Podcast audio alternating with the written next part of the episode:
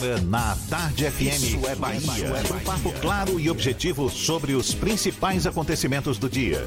Um programa com a marca do Grupo A Tarde de Comunicação e do Bahia Notícias. Para botar tempero no começo da sua manhã. Isso é Bahia. Isso é Bahia. Apresentação: Jefferson Beltrão e Fernando Duarte. Isso é Bahia. Oferecimento Ferreira Costa. Tudo para casa, construção e decoração. Salve, salve, bom dia! Seja bem-vindo, seja bem-vinda. Estamos começando mais um Isso é Bahia e vamos aos assuntos que são destaque nesta sexta-feira, 29 de maio de 2020. A CM Neto projeta colapso de leitos clínicos em Salvador para 1 de junho. Bairro de Pernambués tem medidas mais duras para conter o avanço do coronavírus a partir de amanhã. Brotas sai da lista. Panificadoras funcionam com novas regras na capital baiana. Rui Costa anuncia comissão para alinhar retomada da atividade empresarial na Bahia. Estado registra 570 mortes e mais de 15 mil casos confirmados. No Brasil, pelo terceiro dia seguido, foram mais de mil novas mortes pela Covid-19. 15 faculdades de Salvador são alvo de ação civil pública ajuizada pelo Ministério Público do Estado por práticas abusivas em tempos de pandemia. Campanha de vacinação contra a gripe segue até o dia 5 de junho. Prefeitura de Salvador inaugura restaurante popular em Pau da Lima. São assuntos que você acompanha a partir de agora no Isso é Bahia, programa, você sabe, recheado de informação, com notícias, bate-papo, comentários para botar tempero no começo da sua manhã, neste clima de sexta-feira, junto comigo, o senhor Fernando Duarte. Bom dia! Bom dia, Jefferson. Bom dia, Paulo Roberto na operação, Rodrigo Tardio e Vanessa Correia na produção. E um bom dia para os nossos queridos ouvintes que estão acompanhando Isso é Bahia, alguns em quarentena, outros nem tanto, ainda seguem nas rotinas, trabalhando, porque são serviços essenciais. Profissionais da área de saúde, da área de segurança pública, rodoviários, metroviários, as pessoas que atuam no ramo de supermercados, farmácias, pet shops, entre outros serviços essenciais, inclusive a própria imprensa Sejam todos muito bem-vindos a mais uma edição do Isso é Bahia, com direito, vocês sabem, ao cheiro de café da bendita bacia de Paulo Roberto, que todo dia faz a gente ficar com inveja aqui no estúdio. É, fica instigando a gente com esse cheirinho. Olha, agora a gente lembra, você nos acompanha também pelas nossas redes sociais, tem o nosso aplicativo pela internet no atardefm.com.br Pode nos assistir também pelo canal da Tarde FM no YouTube, se preferir pelo Portal à Tarde. E estamos também ao vivo pelo Instagram do Grupo à Tarde. São os nossos canais de comunicação à sua disposição para participar também, enviar suas mensagens, marcar presença. Lembre aí, Fernando. O WhatsApp é o 71993111010 e você também pode interagir conosco no YouTube e no Instagram mande a sua mensagem e esteja conosco aqui no estúdio. Tudo isso e muito mais a partir de agora para você.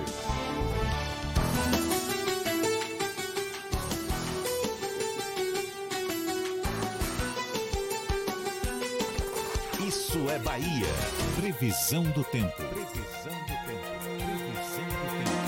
A sexta-feira amanheceu com céu nublado aqui na capital baiana, nuvens carregadas, já choveu agora de manhã, a temperatura um pouco mais baixa, na casa dos 24 graus. Será o prenúncio de um fim de semana também chuvoso. Quem tem as informações é Ives Macedo, seja bem-vindo. Bom dia, Ives. Oi, Jefferson, muito bom dia para você, bom dia Fernando, Paulinho, bom dia para você que já está na sintonia aqui da Tarde FM no programa Isso é Bahia. Olha, Jefferson, uma massa de ar seco vai ganhar força sobre a Bahia nesta sexta-feira e áreas de instabilidade vão influenciar o tempo em Salvador e região metropolitana. A previsão para esta sexta é de sol e possibilidade de chuva em alguns pontos agora de manhã, com diminuição de nuvens à tarde e noite, céu limpo e pouca nebulosidade. Os termômetros marcam a mínima de 22 e a máxima de 27 graus. Dica do dia NexGuard. O trânsito para, mas as pulgas e carrapatos não param nunca. Dê NexGuard para o seu cão uma vez por mês. Ele tem um delicioso sabor de carne e protege o seu pet por 30 dias. Segue daí, Jefferson. Eu volto daqui a pouco com a previsão do tempo para o interior do estado. Então tá certo, até já, Ives, aqui na Tarde FM 7 e 6. Isso é Bahia. Um dia após os mandados de busca e apreensão no âmbito do inquérito das fake news do Supremo Tribunal Federal, o presidente Jair Bolsonaro voltou a aumentar o tom contra os ministros da Suprema Corte. Segundo ele, não haverá mais um dia como a última quarta-feira. Essa escalada de tensão gerou uma série de reações da classe política entre elas do presidente da Câmara dos Deputados, Rodrigo Maia, que não atendeu ao convite do bombeiro Davi Alcolumbre para o encontro com Bolsonaro. Enquanto Davi Alcolumbre tentava baixar a temperatura, Rodrigo Maia fez um pronunciamento ponderado, pedindo calma para a nação e respeito entre os poderes. Esse esforço para tentar apaziguar os ânimos é tema do comentário político de Fernando Duarte. Isso é Bahia. Política. A Tarde FM. Em mais um pronunciamento, o presidente da Câmara dos Deputados, Rodrigo Maia, falou em juntar os cacos da convergência para tentar manter o respeito entre os poderes da República.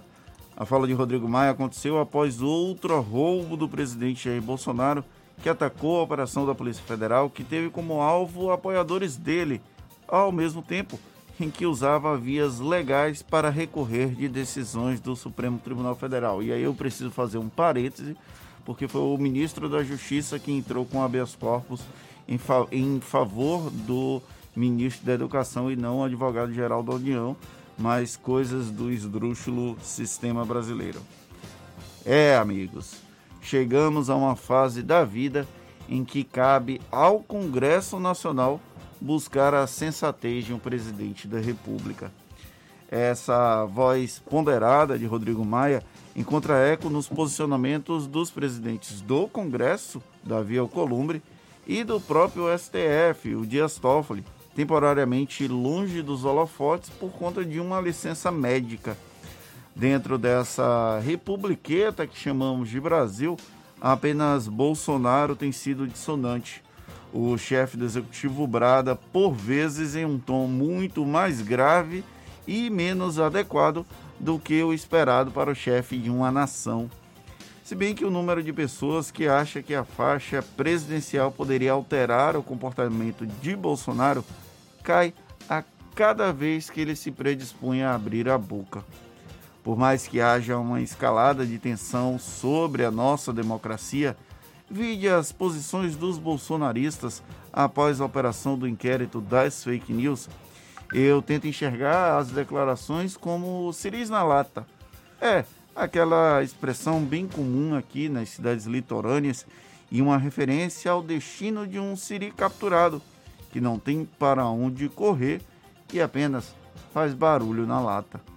Por mais que os cenários sigam pessimistas, a vida ainda me obriga a manter um grau de otimismo sob o risco de com perder completamente a sanidade. Sim, o Brasil pode nos deixar loucos. Eu discordo de muitas pessoas na vida, concordo com outras tantas, e sempre que possível tento usar argumentos lógicos para tentar abrir o horizonte de quem conversa comigo e espero a reciprocidade. Foi assim que eu revi posicionamentos machistas e homofóbicos, por exemplo. É um processo de aprendizado constante e ainda há muito caminho a se percorrer. No entanto, eu não me furto de admitir que é possível e necessário mudar. Durante o mandato de Michel Temer, o posicionamento de Rodrigo Maia me incomodava e me incomodava muito. Mesmo não sendo um espaço compartilhado do executivo, vinha também dele a articulação para a votação de projetos e a rejeição das denúncias contra o ex-presidente. Foram duas. Ainda assim, tudo ocorreu dentro do campo da democracia. Eu ficava meio indignado, mas seguia a vida. Só não achava que em tão pouco tempo iria mudar de opinião sobre o presidente da Câmara. Pelo andar da carruagem, ao invés de juntar cacos da convergência, meu medo é montar os cacos da República. Tudo isso enquanto lamentamos os mais de 26 mil mortos por Covid-19 ignorados rotineiramente por Bolsonaro. Quem diria que o Botafogo iria me fazer manter a calma? É uma sensação de que no Palácio do Planalto tem esse entendimento, né, de que o Jair Bolsonaro está sendo cercado, não é? Ah, o Supremo ele tem várias razões para querer cercar esse, esse momento lá, o Palácio do Planalto, por conta dessa tensão que vem se acirrando cada vez mais, não é? Hoje, os ministros conduzem, me parece que, três inquéritos potencialmente danosos ao presidente, isso lá no Supremo, e ainda há quatro ações de cassação no Tribunal Superior Eleitoral. Ou seja, caso essa tensão atinja escalas ainda maiores, é bem possível que o Supremo resolva dar pano para manga para essas ações, não é verdade? E as declarações tanto do presidente quanto do filho dele, o 03, o título desse artigo, inclusive, era parafraseando o 03. Juntar cacos da República não é questão de si, mas de quando. Já que o Eduardo Bolsonaro, na última quarta-feira à noite, disse que o momento de ruptura não era uma questão de si, mas era uma questão de quando. É uma escalada de tensão, tensão desnecessária, porém nós sabemos que a lógica do bolsonarismo para se manter em concordância com a militância é essa, esses momentos de tensão, essas tentativas de ruptura, porque assim dialoga com aquele fluxo de pessoas que ainda mantém o apoio. Então, essa tensão constante é necessária, porém, como muitos interlocutores ontem disseram, é preciso chegar a um limite. Esse limite já é, já foi ultrapassado há algum tempo, só que está se tornando insustentável dentro do escopo de funcionamento da nossa República. É preciso, sim, que os limites sejam respeitados e isso parte tanto para o presidente do, da República, o Jair Bolsonaro, os ministros do STF e também os representantes do Legislativo. É assim que funciona a República.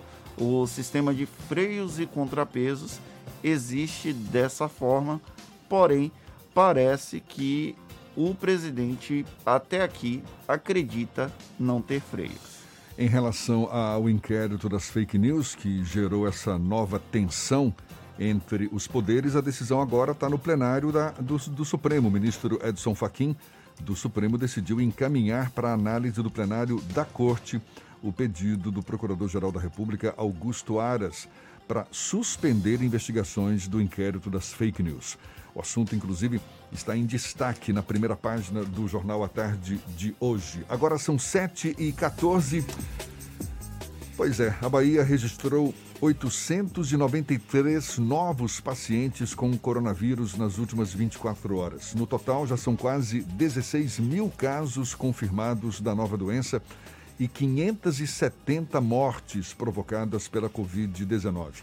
Os 39 óbitos contabilizados no boletim epidemiológico de ontem, divulgado pela Secretaria Estadual da Saúde, referem-se a um período de 24 horas. Ao todo, 5.220 pacientes já se recuperaram da doença. Ainda de acordo com a CESAB, na Bahia, dos, 100, dos 1.710 leitos disponíveis do SUS, exclusivos para Covid-19, 937 possuem pacientes internados, o que representa uma taxa de ocupação de 55%. No que se refere aos leitos de UTI adulto e pediátrico, dos 714 leitos, 486 possuem pacientes internados, compreendendo uma taxa de ocupação de 68%. É, em nível nacional, o Brasil registrou pelo terceiro dia seguido mais de mil mortes por complicações da Covid-19. Nessas últimas 24 horas, foram 1.156 mortes registradas no país. As vítimas já chegam a 26.754 segundo o levantamento divulgado ontem pelo Ministério da Saúde. O prefeito ACM Neto, prefeito de Salvador, projeta colapso de leitos clínicos na capital baiana para 1 de junho. A gente dá os detalhes já já para você. Agora, 7h16 na Tarde FM.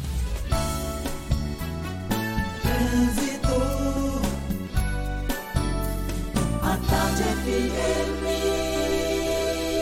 Oferecimento: Monobloco, Auto Center de portas abertas com serviço de leva e trás do seu carro.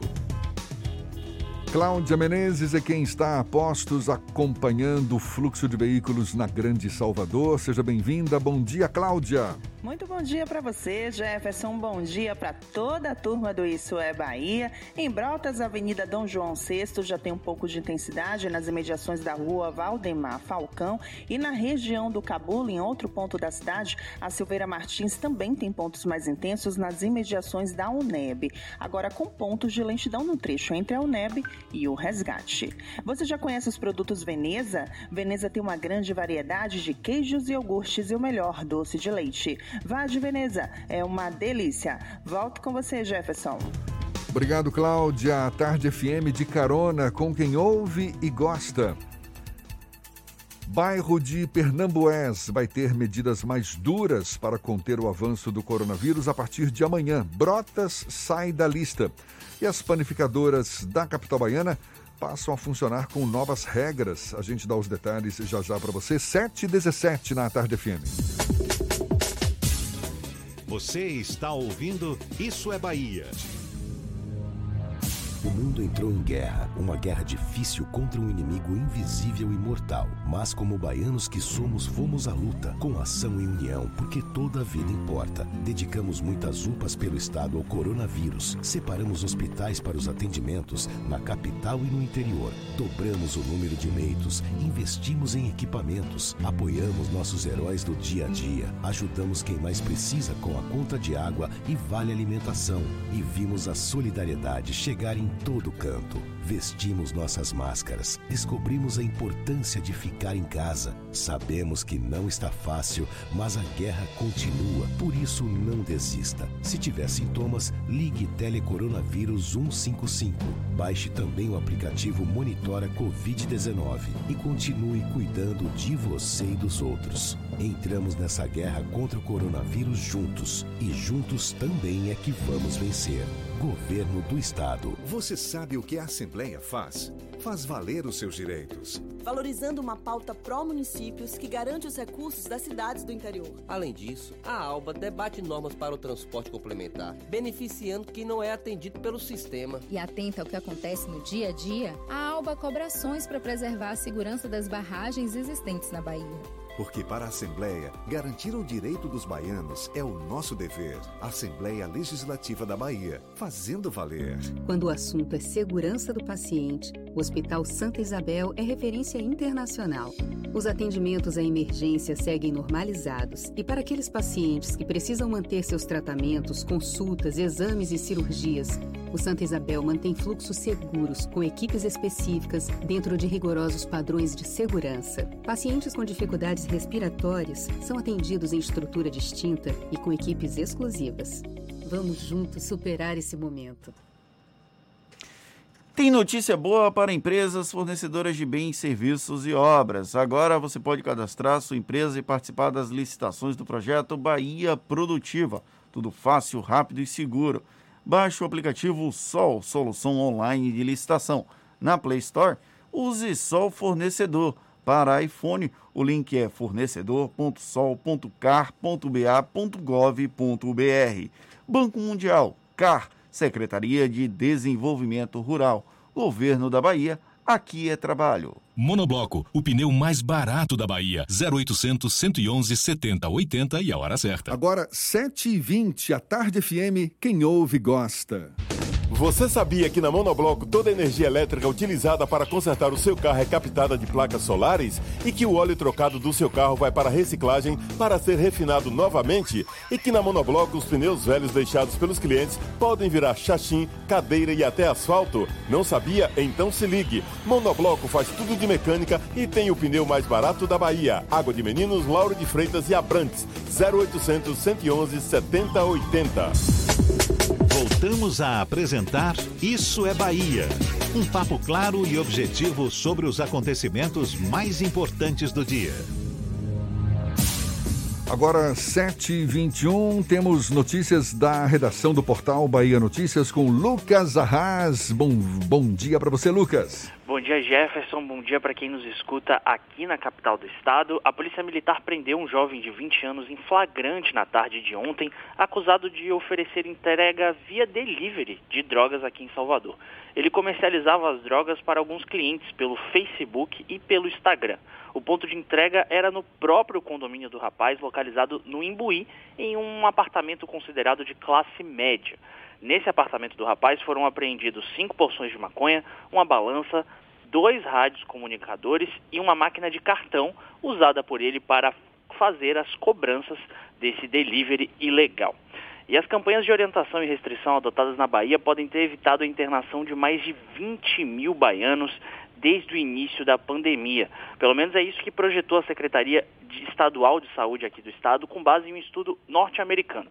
Esse estudo apontou que em quatro estados dos Estados Unidos, as campanhas para que as pessoas ficassem em casa evitaram um número quase três vezes maior de hospitalizações. A Bahia tinha uma previsão inicial de ter até 269 mil casos da Covid-19 caso não tivesse adotado as restrições e os pedidos para que todos ficassem em casa. Lembrando que o Estado é, com, conta com pouco mais de 1.600 leitos exclusivos para o combate à Covid. Eu sou Lucas Arraes, falo direto da redação do Bahia Notícias para o programa Isso é Bahia. É com vocês aí do estúdio. Em tempos de pandemia, com as crianças confinadas em casa o tempo todo, na hora de dormir, uma historinha para embalar o sono não é nada mal, não é verdade? E uma história ali, ao pé do ouvido e com quem entende do assunto. Uma história diferente a cada semana em forma de podcast pelo Spotify. Quem que se dispõe a embalar as crianças? Olha, é uma figura encantadora que mergulha no universo dos pequenos há muitos anos, que conhece como ninguém as cantigas e o folclore infantil brasileiros. Estamos falando de Nair Spinelli, que prefere ser chamada carinhosamente de Nairzinha e agora está na pele de Vovó Naná, a personagem que tem embalado as crianças. A cantora, compositora, musicista e pesquisadora Nairzinha é nossa convidada aqui no Isso é Bahia. É com ela que a gente conversa agora. Seja muito bem-vinda. Bom dia, vovó Naná. Bom dia, Jefferson. Que prazer falar com você. Prazer todo nosso. É, uma, é muito bom estar de manhã falando sobre história na pandemia. Pois é, pelo menos. É uma forma tão interessante dos pais se, se renovarem, renovarem seu repertório de sonho, de fantasia e criarem um colo de afeto. Não, certamente a, a, contação de histórias ganhou força, não é? Nesse, nesses tempos de pandemia aí, com as crianças em casa o tempo todo. Aliás, são várias as iniciativas que a gente vê pelas redes sociais de gente ali se dispondo a contar histórias. E você acabou embarcando nessa também, não é, Nairzinha? Olha... Pois é, eu estava quietinha aqui na minha casa, né? Ah. É, quando começaram a chegar as solicitações. Ô, Naizinha, me ajude a ficar com as crianças em casa. Ô, Naizinha, me ensine a fazer um brinquedo. Ô, Naizinha, que história eu conto? Então eu resolvi, gravei 20 histórias da cultura popular, Hum. né, que é a minha especialidade. Sim. São contos indígenas portugueses, os contos da, da caruchinha portuguesa, os mais antigos, os contos africanos, e fiz uma gravação, né, participei de um podcast e foi um sucesso. Eu estava vendo aqui, eh, eh, já foram contadas, pelo- acho que pelo menos umas três histórias, né? Vitória Régia, o bicho, folhagem e o pulo do gato. O pulo do gato que na verdade foi seu, né? Em tempos de pandemia, né, Naizinha? É. e, é e é justamente isso que eu estou querendo. Eu estou querendo, além de amenizar, ajudar as crianças a ter um- um- uma pandemia mais leve, a gente também pode pensar em muitas questões. Porque as histórias, as correntes psicológicas e pedagógicas só existem há 200 anos. Uhum. A humanidade, ao longo da sua existência, se educou pelas histórias. Quer dizer que não é nenhuma história inventada, não, né, Naizinha? São histórias que Não, você são histórias resgata. tradição popular. Aham. São todas elas do folclore indígena, português e africano, que fizeram que a raiz, a identidade da história brasileira. Agora, eu, eu, eu tenho muitas histórias autorais, mas eu estou dando, nesse momento, ênfase à questão da cultura, porque nós estamos aproveitando que as pessoas estão mais sensíveis para a gente reforçar a identidade cultural brasileira, para a gente trabalhar nosso país, para a gente passar para as crianças o lado bom, positivo, maravilhoso, lindo de ser brasileiro, que nossa cultura é lindíssima. Concorda? Ah, não tenha dúvida. E, e a gente tem, na, na verdade, de, de passar isso, porque isso é importante para a educação da criança. Aí estou me perguntando agora, mas Naizinha, numa hora em que tem tantos recursos visuais, né? Que a história é, é- é cercada desses recursos, você parte para o pé do ouvido, e é justamente isso. Eu parto para o pé do ouvido, que é a contramão da história no momento hoje. Por quê? Porque é importante criar essa intimidade. E é na intimidade que, pela oralidade, a gente passa carinho, amor, valores, conhecimento. E faz as crianças se distanciarem um pouco, né, do da televisão, do celular, não é? Daquela. Exatamente. É, exato. Eu ia perguntar exatamente isso, Naizinha, porque a gente vive num momento de muitos estímulos visuais além dos estímulos de áudio. E o processo de contação de história também envolve a parte da expressão corporal, uma forma de você tentar atrair a atenção daquela pessoa que está ouvindo a história. Como é o desafio de utilizar apenas a voz para contar a história e interagir com as crianças, interagir com as pessoas que ouvem? Ó, primeiro, é o conhecimento da história, a escolha da história. Segundo, é usar o recurso da voz. A voz é, é fantástica, a voz, né? Terceiro, é ter, ter a oportunidade, ter o senso de oportunidade, de que na medida que você cria as imagens e ressalta essas imagens pela sua voz, você está fazendo o quê? Está ajudando a criança a imaginar. Porque não, você não está dando a imagem, você não está dando nada pronto, mas você está contando. Olha, a moça pediu ao gato que queria aprender os pulos do gato, que ela queria ser a mais sabida da floresta. A criança vai imaginar essa cena. Na medida que ela imagina essa cena, a gente incentiva o sonho, a criatividade, o entendimento do texto, que isso vai futuramente ajudar na alfabetização. Porque quando ele abstrai né, o texto e ele entende o que ele vai, ele não vai ser um analfabeto funcional. Isso é muito pedagógico. A gente eu que faz rádio bem sabe como que. É, a gente que faz rádio Além bem sabe. quê? Sim. Além do que, trabalha e ressalta muito a questão do colo, né, gente? É, que é uma. É, é, no colo. exatamente. E, e, essa personagem que você criou de vovó da Naná, vovó Naná, tem, tem tudo a ver, não é? Que é aquela imagem mesmo de colocar o, a criança no colo, de contar uma historinha. E, e o, o, que o Fernando perguntou, e que tem muito a ver mesmo, né? Como é que a gente se expressa só com a voz? Puxa, tem tudo a ver. A voz é extremamente expressiva, não é? Nairzinha. E às vezes até muito mais sedutora do que. Do rádio né? É, se, se não fosse assim. Como é que, o que seriam das radionovelas, não é? Que, que fizeram tanto sucesso. Isso, é. E, e você abre um espaço para a imaginação da criança cresça. Não estou aqui desqualificando outro tipo de contação de história, não é isso. Esse pé de ouvido, essa coisa de vó, eu me chamo Naí por causa da minha avó. Minha avó se chamava Naí. Sim. E eu chamava minha avó de Naná. E ela me chamava de Naizinha. E agora que eu tenho 70 anos, eu estou migrando de Naizinha, que trabalha 50 anos a cultura popular e com as crianças, para esse personagem lindo da Alcananá. Que legal. Que conta histórias, brinca e projeta para o futuro um conteúdo que você vai levar para a sua vida inteira e que você vai contar aos seus filhos e um dia todo mundo vai ser vovó Naná. Nairzinha, para a gente encerrar, diz para a gente como é que faz para ter acesso a esses áudios. São podcasts pelo Spotify, não é isso? Exatamente. Eu tenho lá uma página, um, um, eu nem sei porque eu não sou muito das mídias sociais, como é que chama? É um, um, perfil, não é? Uma é, conta. Um, ah. canal, né? Como? Um canal. Um canal. Onde estou publicando todas as terças. Eu publico uma história nova. Passo a semana toda recebendo os zaps das crianças. Qual vai ser a história? Vai ser surpresa. Só vou dizer segunda-feira. Entrem lá para vocês ouvirem. E eles ficam.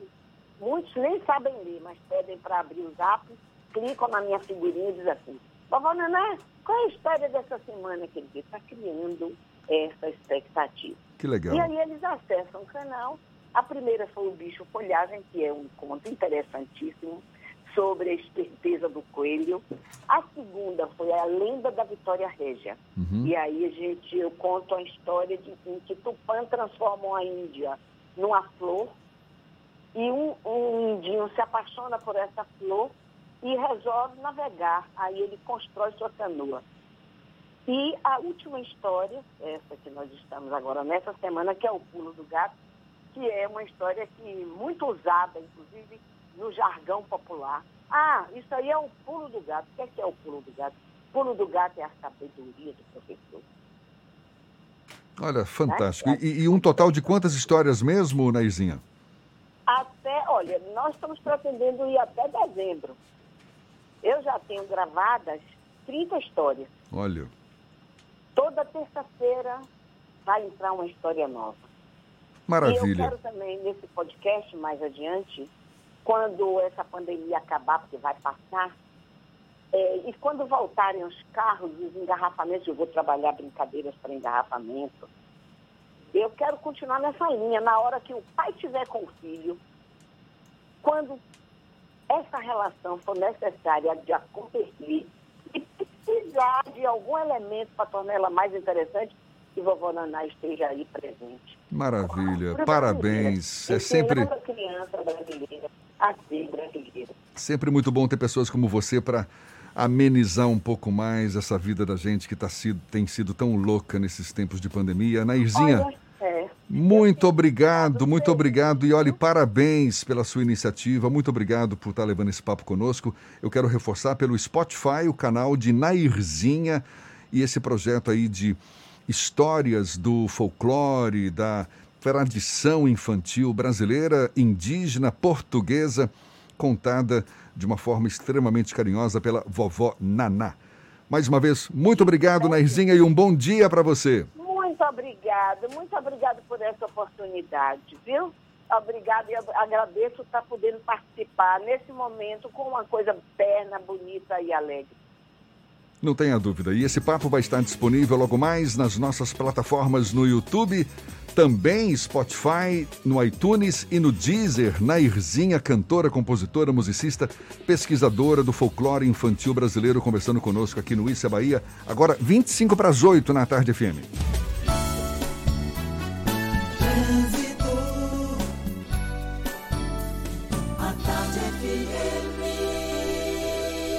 Oferecimento: Monobloco, Auto Center de portas abertas com serviço de leva e trás do seu carro. A gente volta a falar com Cláudia Menezes. Tem novidades pra gente. Cláudia. De volta, Jefferson, para falar sobre as estradas. A BR-324 tem boa fluidez entre Salvador e Simões Filho nos dois sentidos. Agora, a CIA Aeroporto já tem um pouco de lentidão no trecho de acesso à BR-324. Em outro ponto, lá na Cidade Baixa, não tem problemas no trânsito na Jequitaia e na Engenheiro Oscar Pontes. Só um pouco de intensidade nas imediações do ferryboat. E vale lembrar que o sistema do ferryboat opera hoje com saída a cada duas horas. O próximo ferry vai sair às 8 da manhã, daqui a pouco. Não corra riscos com o coronavírus. Cliente Central Nacional Unimed apresentou sintomas da doença, como febre e dor de garganta? Baixe o aplicativo Meu Plano e tire suas dúvidas antes de ir ao hospital. Volto com você, Jefferson.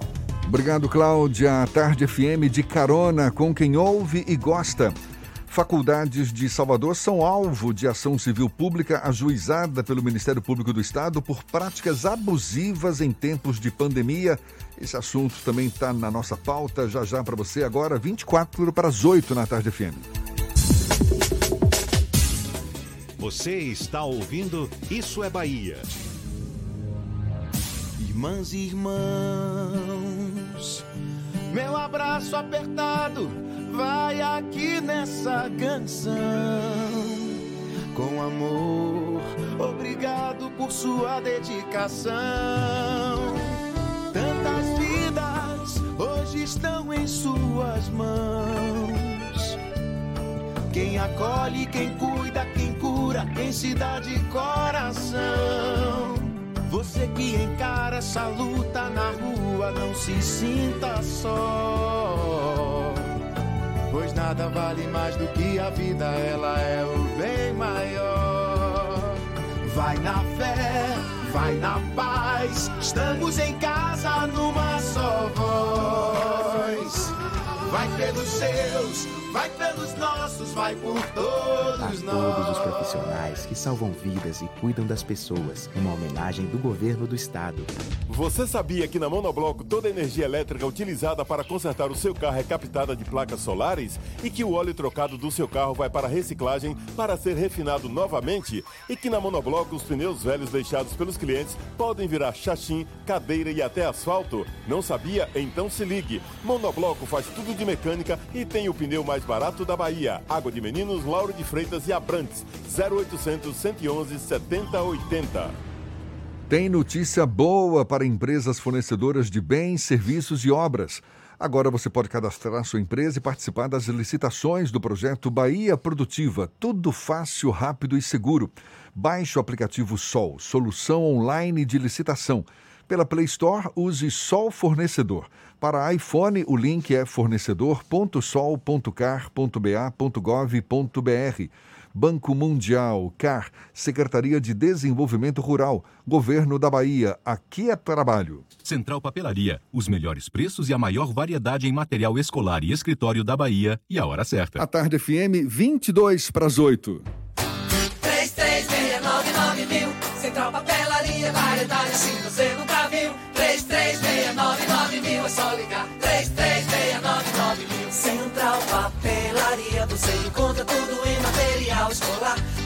seu escritório, variedade fácil de estacionar.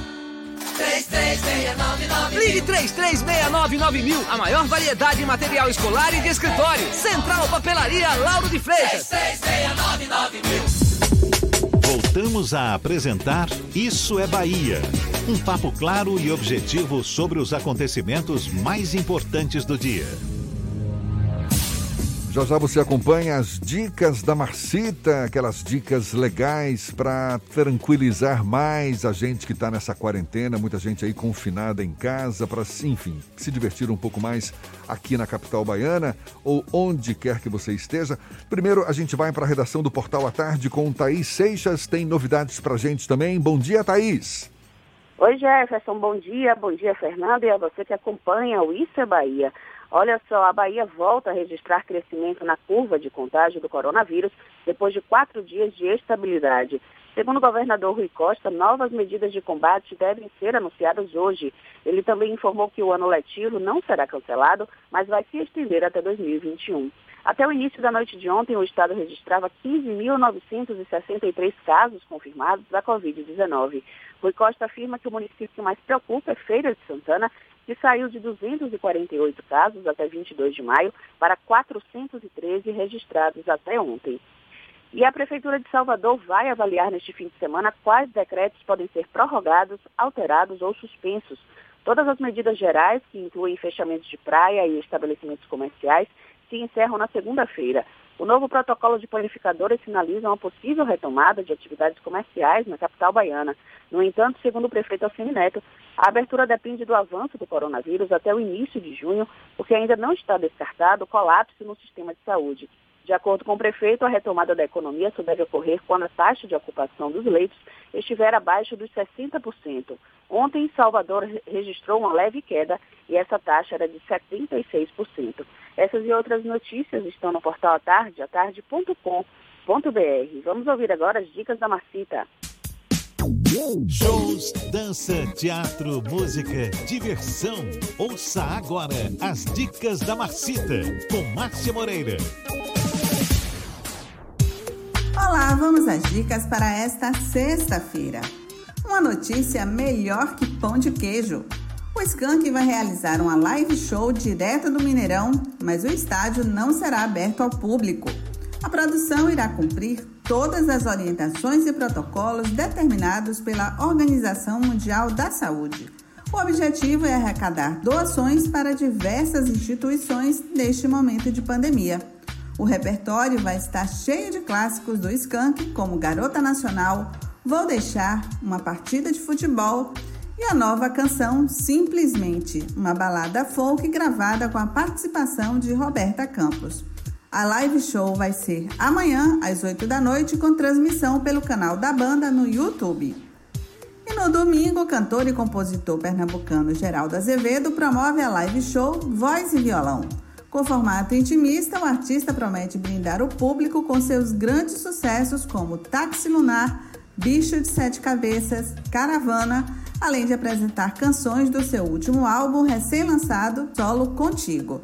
Geraldo Azevedo se apresenta às 7 da noite dentro do projeto Em Casa com Sesc, com transmissão pelo canal Sesc São Paulo no YouTube e no perfil do Instagram Sesc ao Vivo.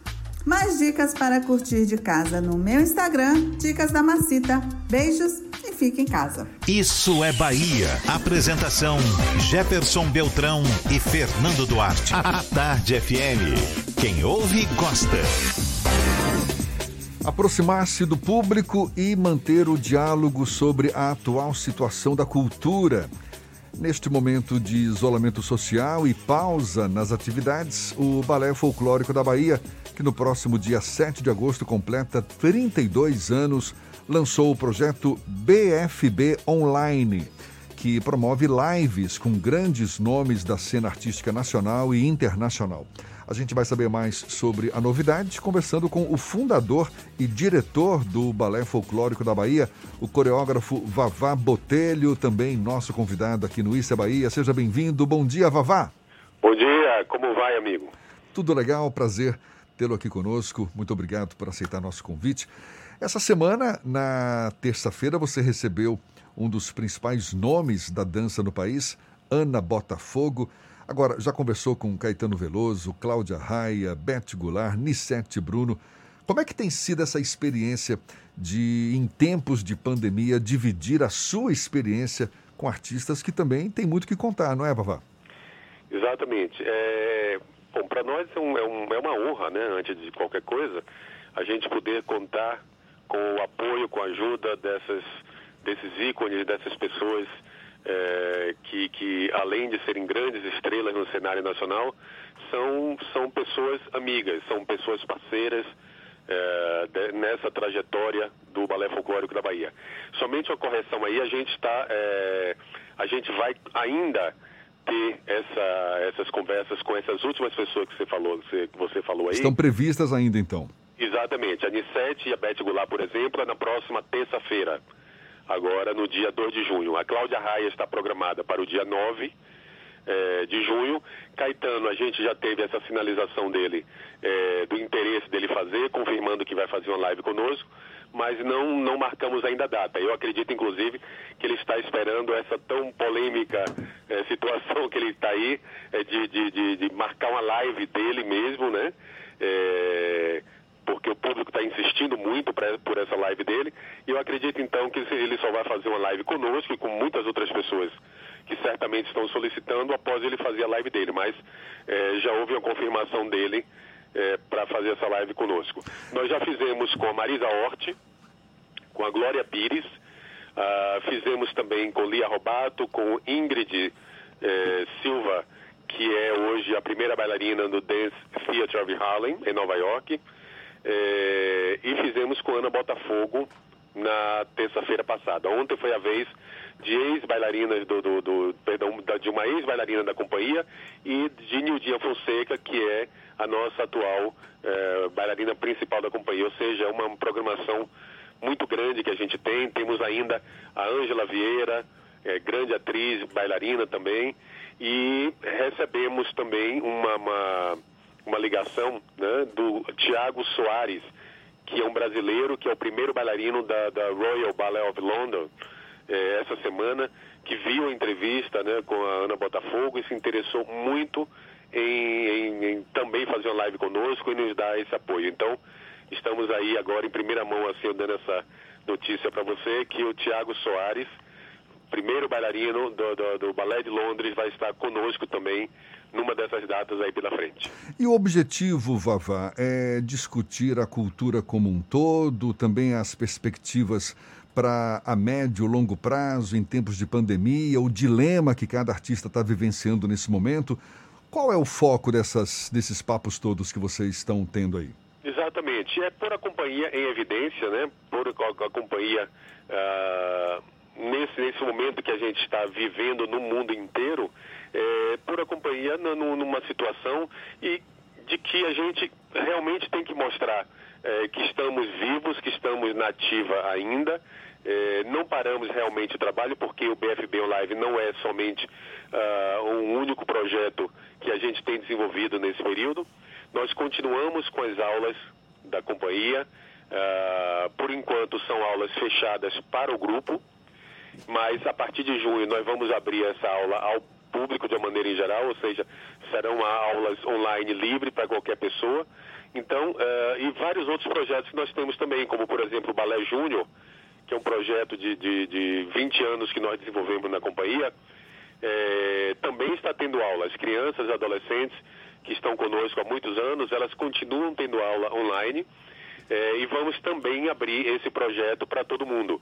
Então, a partir de junho, as aulas serão abertas, ou seja, a companhia não parou, é, nós estamos em atividade e esse projeto, juntamente com os demais, ele quer mostrar a todo mundo que a companhia está aí, que está ativa, é, nós estamos buscando soluções, não sabemos ainda se esse será o futuro né, da, da, das artes cênicas, se esse será o futuro da, da, companhia, mas eu acredito que tudo isso é uma fase é, curta que a gente vai passar. Eu acho que muito em breve a gente volta a uma normalidade, porque ontem, inclusive, eu conversando com o Tiago, é, a gente estava discutindo sobre isso, porque não existe a possibilidade de nós, artistas da arte cênica, nós que estamos no palco, é, vivermos dessa, dessa forma nova que, estão, é, que está chegando aí para o mundo. Né? Nós precisamos da cortina, nós precisamos do aplauso, nós precisamos do suor. Então, não, não acredito que seja uma forma que venha chegar, em definitivo, para nós que estamos vivendo essa, essa questão aí agora. Não acredito. Eu acho Eu já... que é uma fase muito rápida, é passageira, mas nós temos que voltar ao palco, nós temos que ter o aplauso, nós temos que ter o calor do público, é, temos que suar, temos que sentir a cortina abrindo e encerrando cada espetáculo que a gente faz. Eu ia perguntar exatamente sobre isso, Vavá.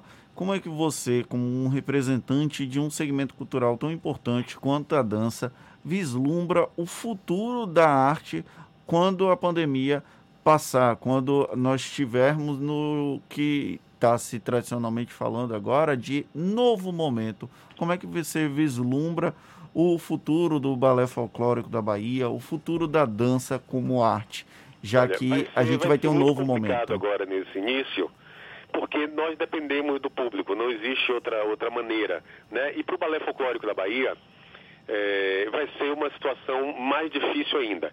Isso porque nós dependemos muito do turismo e principalmente do turismo uh, internacional. Né? É, o nosso público no Teatro Miguel Santana, onde é a sede do Balé Folclórico da Bahia no Pelourinho, é formado praticamente de turistas estrangeiros. Então, é, tão cedo a gente não vai ter o turista nos visitando. Né? A gente não vai ter turista viajando pelo mundo de uma maneira geral. E nessa loucura que a gente está vivendo no Brasil, com essa situação política que nós estamos vivendo no país, é, esse tratamento que está sendo dado a essa situação, dificilmente o turista vai se sentir seguro em visitar o Brasil. Então, é, o, o, Balé Folclórico da Bahia vai atravessar uma situação muito difícil. Eu acredito que todas essas possibilidades que estão surgindo aí de, de, de nova formação, né? é, em casas de espetáculos, separação de cadeiras, de fileiras, menos gente na plateia, menos gente no palco. Isso tudo é adaptável, porque é, aos poucos as pessoas podem se acostumar e depois a situação vai voltar ao normal. É, mas para nós que vivemos é, dessa situação específica do turismo e do turismo internacional, e quando falo internacional e não falo do nacional, é pelo seguinte, porque ah, o, o público nosso, no dia a dia não é do brasileiro que viaja, porque o brasileiro é, dificilmente ele tem um costume de viajar, a não ser aquele que vai ao Rio, a São Paulo para ver espetáculos, mas dificilmente ele costuma viajar para outras regiões do Brasil para visitar museus ou para ir, a, ir a espetáculos, fazer programas culturais. Se vai ao Rio, se vai a São Paulo, fazer tudo isso, mas nas demais regiões é muito difícil. Então, a gente, aqui na, na, na, na Bahia, aqui em Salvador especificamente, a gente passa por isso também. A gente só tem o turista nacional aqui na, na, com uma quantidade suficiente que a gente possa dizer, não, uh, essa porcentagem da, da, desse período dentro da nossa plateia é de turista brasileiro. Ah, durante o verão, durante os meses de janeiro até o carnaval acontecer. Então a gente tem uma pequena parcela de pessoas que vêm do Brasil para assistir, uh, muitas vezes até mesmo acompanhados dos seus parentes e amigos daqui de Salvador. Mas realmente o que mantém a nossa bilheteria é o turista estrangeiro. E isso vai, tá, vai estar muito complicado para a gente.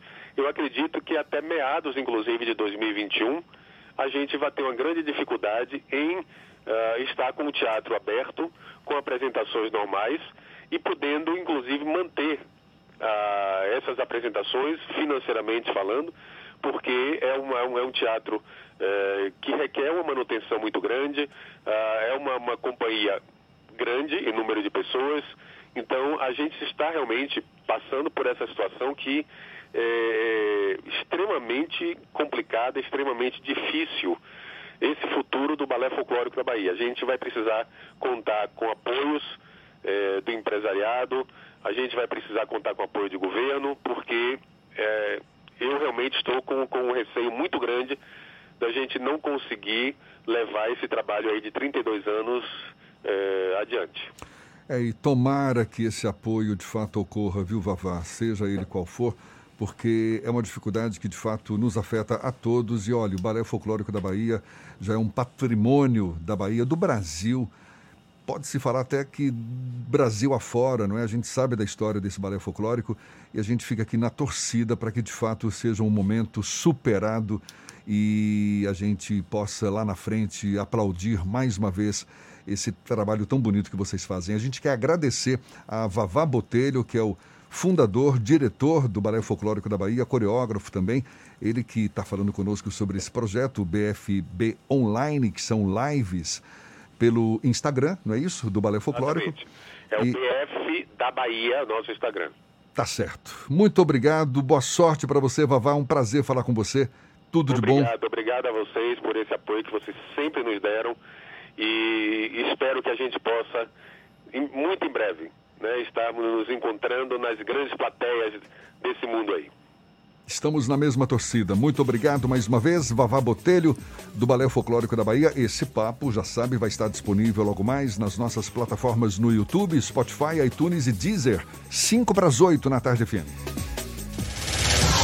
Isso é Bahia. Economia. A Tarde FM. Bom dia, Jefferson. Bom dia, Fernando. Bom dia, queridos ouvintes da rádio A Tarde FM. Ontem o índice Ibovespa fechou em 87 mil pontos, com queda de 1,1%, devido à tensão política pela operação da Polícia Federal e à realização de parte dos investidores depois de uma forte alta da bolsa nos últimos dias. Enquanto o dólar fechou com alta de 1,95% a R$ 5,38. E para hoje, o foco do investidor fica na divulgação do PIB dos três primeiros meses no Brasil. Eu sou Nicolau Eloy, sócio da BP Money, a nova plataforma educacional da BP Investimentos. E para maiores informações, nos acompanhe no nosso site www.bpmoney.com.br. Isso é Bahia. O prefeito de Salvador, Assemineto, afirmou em coletiva que os leitos clínicos da capital baiana têm previsão de entrar em colapso no dia 1 de junho. Já a projeção para leitos de UTI de Salvador, segundo o prefeito, é de que alcancem 100% de ocupação dois dias depois, caso o ritmo permaneça do jeito que está. Neto disse ainda que a rede particular enfrenta um momento de aumento na, ocu- na ocupação, com apenas 21% dos leitos privados disponíveis. E o prefeito da capital baiana anunciou ainda o início do conjunto de ações de proteção à vida no bairro de Pernambués. As medidas restritivas têm início amanhã e duração inicial de sete dias. De acordo com o prefeito, o bairro teve um número crescente de casos do novo coronavírus durante o mês de maio. Além disso, o bairro de Cosme de Farias vai continuar com as restrições também por mais sete dias. Por outro lado, o bairro de Brotas vai deixar de entregar- integrar a lista de bairros das ações de proteção à vida. Pois bem, agora dois minutos para as oito na tarde FM.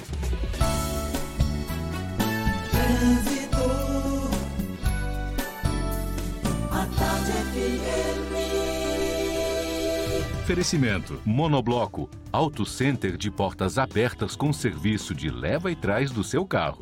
Temos notícias atualizadas sobre o movimento de veículos em Salvador com Cláudia Menezes. Cláudia. Tô de volta, Jefferson, e a Avenida Suburbana já tem um trânsito um pouco mais intenso agora em alguns pontos no sentido calçada, com um pouquinho de lentidão lá no trecho final, no Uruguai, ali no acesso à região da calçada. Para quem vai para o subúrbio, o movimento está melhor, mas é preciso ter atenção às alterações no trânsito na região de Periperi. Há bloqueios em algumas ruas internas do bairro. Coronavírus, não deixe que ele viaje com você. Juntos vamos vencer essa pandemia. CCR, viva seu caminho. Volto com você, Jefferson. A tarde FM de carona com quem ou gosta. A gente faz o intervalo e volta já já, agora 7h58 na tarde FM. Você está ouvindo Isso é Bahia. O mundo entrou em guerra, uma guerra difícil contra um inimigo invisível e mortal. Mas como baianos que somos, fomos à luta, com ação e união, porque toda a vida importa. Dedicamos muitas UPAs pelo estado ao coronavírus. Separamos hospitais para os atendimentos na capital e no interior. Dobramos o número de leitos, investimos em equipamentos, apoiamos nossos heróis do dia a dia, ajudamos quem mais precisa com a conta de água e vale alimentação e vimos a solidariedade chegar em todo canto. Vestimos nossas máscaras, descobrimos a importância de ficar em casa. Sabemos que não está fácil, mas a guerra continua, por isso não desista. Se tiver sintomas, ligue Telecoronavírus 155. Baixe também o aplicativo Monitora Covid-19 e continue cuidando de você e dos outros. Entramos nessa guerra contra o coronavírus juntos e juntos também é que vamos vencer. Governo do Estado. Você sabe o que a Assembleia faz? Faz valer os seus direitos. Lutando para evitar a saída da Petrobras e manter empregos e investimentos no Estado. Também cria políticas que valorizam as mulheres, os negros, o público LGBT e a oferta de uma educação de qualidade para indígenas. E ainda dão prioridade de matrícula em escolas públicas às crianças filhas de vítimas de violência doméstica. Porque para a Assembleia, garantir o direito dos baianos é o nosso dever. Assembleia Legislativa da Bahia, fazendo valer. Saudade de passar férias no paraíso? A hora de planejar é agora. Conheça o Vivan Eco Beach Resort e não espere para programar dias incríveis na sua casa de férias com serviço de resort e tudo de bom que a praia de Itaipu de Fora, em Barra Grande, oferece. Parcelas a partir de 329 reais. Equipe online pelo WhatsApp 71997208184. Vivan Eco Beach Resort. Realização Construtora VCA. Vendas Imobitour e mais ágil. Tem notícia boa para empresas fornecedoras de bens, serviços e obras. Agora você pode cadastrar sua empresa e participar das licitações do projeto Bahia Produtiva. Tudo fácil, rápido e seguro. Baixe o aplicativo Sol, solução online de licitação. Pela Play Store, use Sol Fornecedor. Para iPhone, o link é fornecedor.sol.car.ba.gov.br. Banco Mundial, CAR, Secretaria de Desenvolvimento Rural, Governo da Bahia, aqui é trabalho.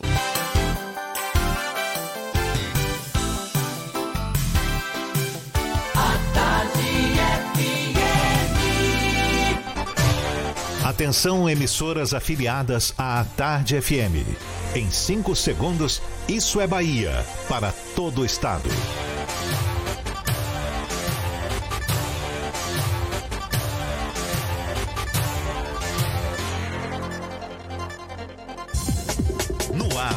Isso é Bahia.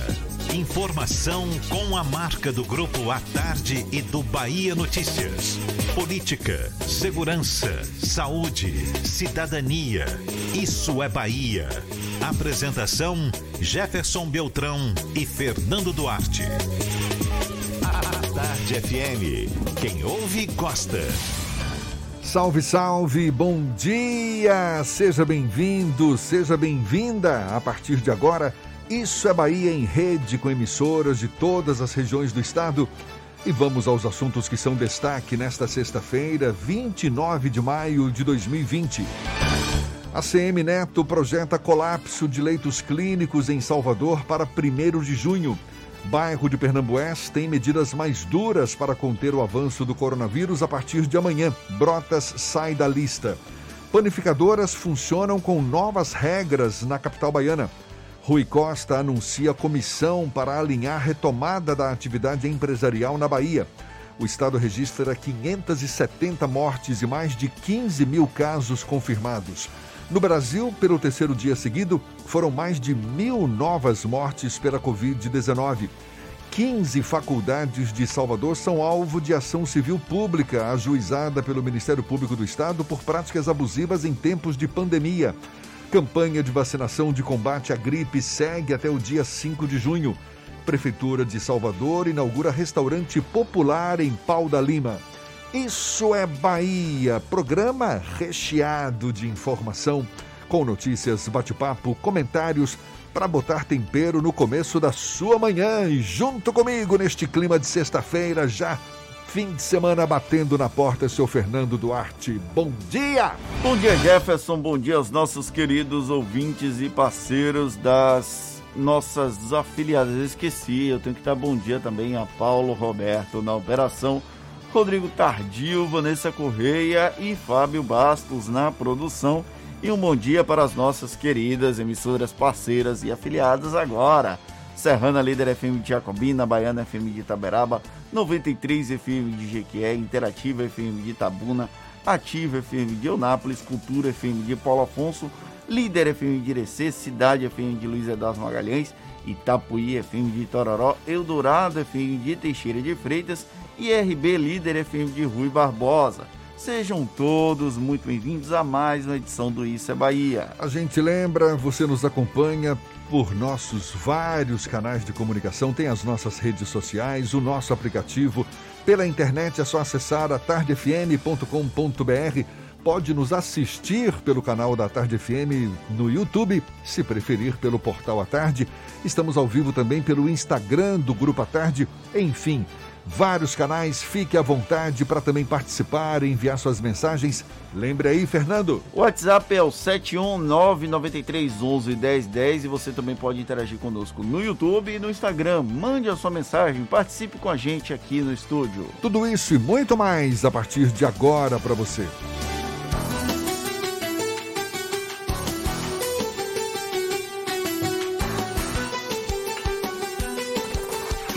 É Bahia. Previsão do tempo. Previsão do tempo. Previsão do tempo. A sexta-feira amanheceu com o céu nublado aqui na capital baiana, nuvens escuras, com direito a chuva no comecinho da manhã. A temperatura um pouco mais baixa, estava na casa dos 24, agora já chegando a 25 graus. Há previsão de diminuição de nuvens ao longo do dia, com possibilidade ainda de novas pancadas de chuva. A temperatura hoje deve variar de 23 a 29 graus. Para o interior do estado, a gente tem também as informações da previsão do tempo. É o Ives Macedo em seu segundo tempo, chegando agora com essas notícias para a gente. Bom dia mais uma vez, Ives. Vamos nessa então, Jefferson. Muito bom dia novamente para você. Bom dia para você, meu amigo, minha amiga do interior do estado, que já está na sintonia aqui do programa Isso é Bahia. Eu começo a nossa viagem pelo interior falando da cidade de Rui Barbosa. A previsão é de sol para esta sexta, com aumento de nuvens agora de manhã, pancadas de chuva à tarde e à noite. Mínima de 20 e máxima de 27 graus. Vamos agora para a cidade de Teixeira de Freitas, que tem previsão de sol com algumas nuvens e névoa ao anoitecer, noite com poucas nuvens. A temperatura oscila entre 18 e 27 graus. Não corra riscos com o coronavírus. Cliente Central Nacional Unimed apresentou sintomas da doença como febre e dor de garganta?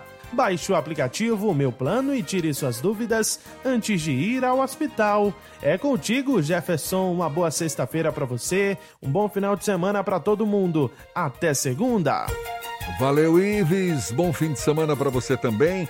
Aqui na Tarde FM, agora 8 e 7. Isso é Bahia. Aos poucos, os governantes baianos começam a falar sobre a possibilidade de reabertura do comércio e de serviços em Salvador e no interior do estado. Seria uma segunda fase da quarentena já vivenciada em vários países aí mundo afora, como Itália e Espanha, que conseguiram controlar o avanço do novo coronavírus. Por mais que o tema comece a circular com mais força, explicado principalmente pela pressão do empresariado, é preciso fazer ponderações sobre esse novo momento que, uma hora, mais cedo ou mais tarde, vai acontecer. As rotinas vão incluir o uso de máscaras, devem criar um novo ambiente de interação, certamente um desafio extra para os calorosos baianos. Esse prelúdio de novo normal é tema do comentário de Fernando Duarte. Isso é Bahia. Política. A Tarde FM. Jefferson, a gente tem acompanhado há algum tempo a pressão do empresariado, principalmente para a reabertura de comércios e serviços. Isso tem um reflexo também até no próprio governo federal, que defende essa postura de uma maneira irrestrita os governantes estaduais e municipais têm mantido uma certa parcimônia, uma certa cautela nesse, nesse caminho. Essa semana nós entrevistamos os representantes dos shoppings aqui na Bahia e houve uma sinalização que eles pretendem abrir, que eles estão prontos para abrir imediatamente. O prefeito de Salvador manteve a suspensão pelo menos até o dia 1 de junho, está batendo na porta, já é semana que vem.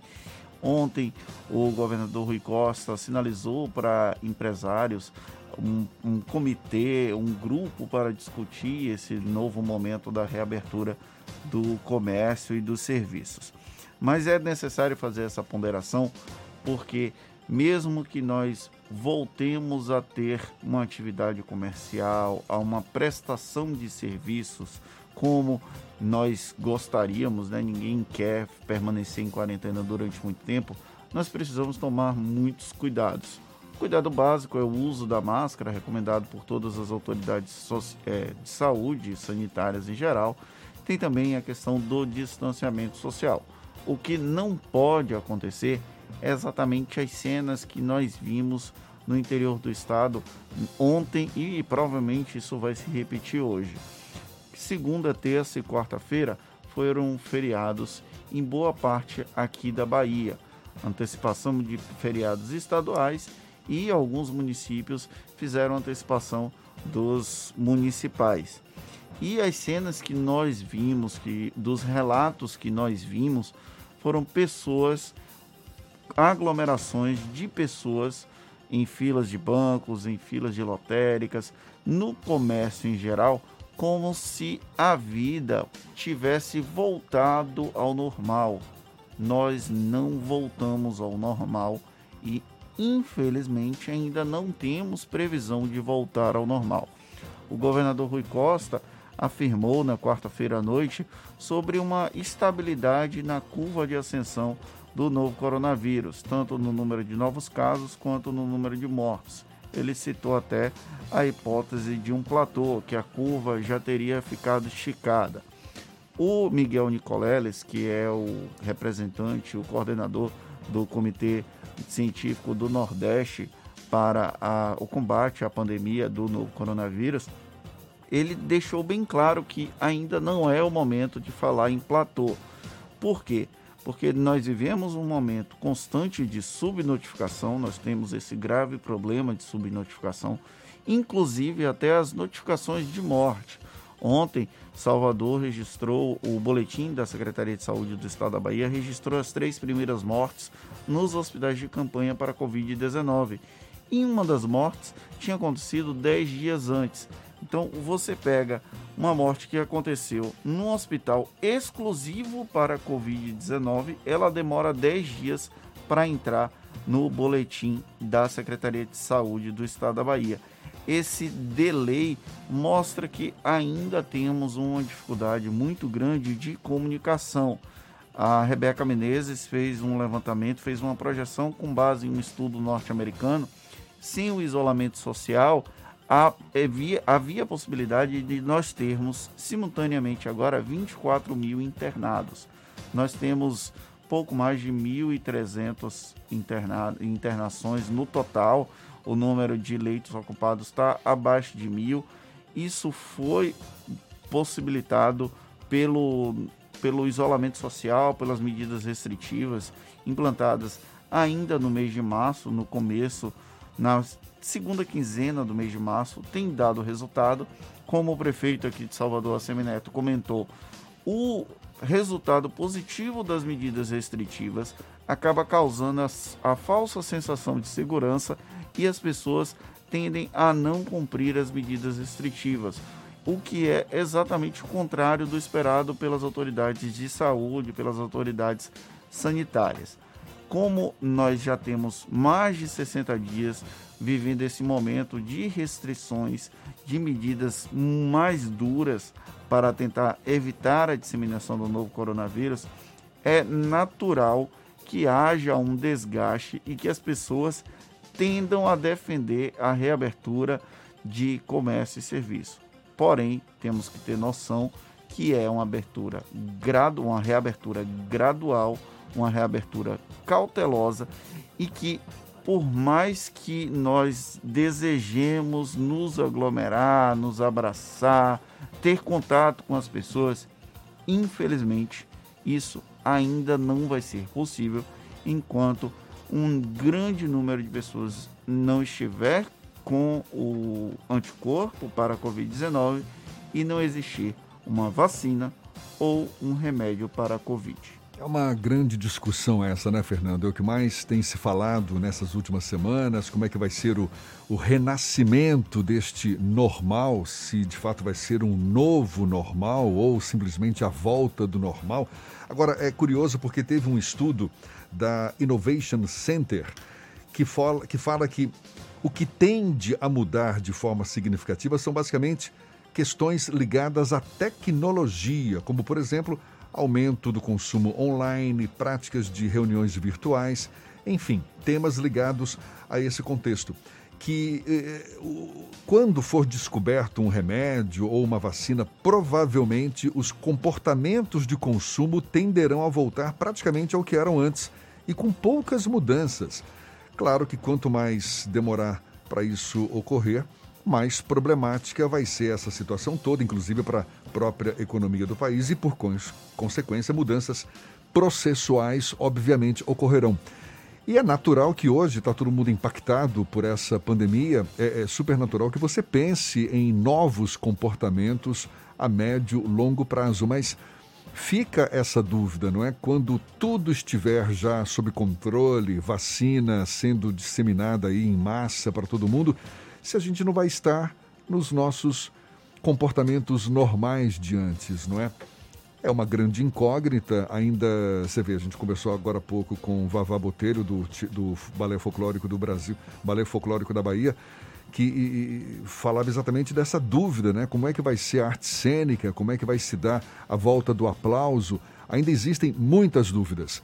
Se vai ser um novo normal ou a volta do normal, a gente ainda tem que esperar para ver. Infelizmente, eu não tenho o dom da evidência para prever exatamente o que será esse novo normal e quando será o novo normal. Agora são 8h15 a gente vai para a redação do portal Bahia Notícias. Lucas Arras tem novidades para gente. Bom dia mais uma vez, Lucas. Bom dia, Jefferson. Bom dia, Fernando. E bom dia para você que nos escuta de toda a Bahia.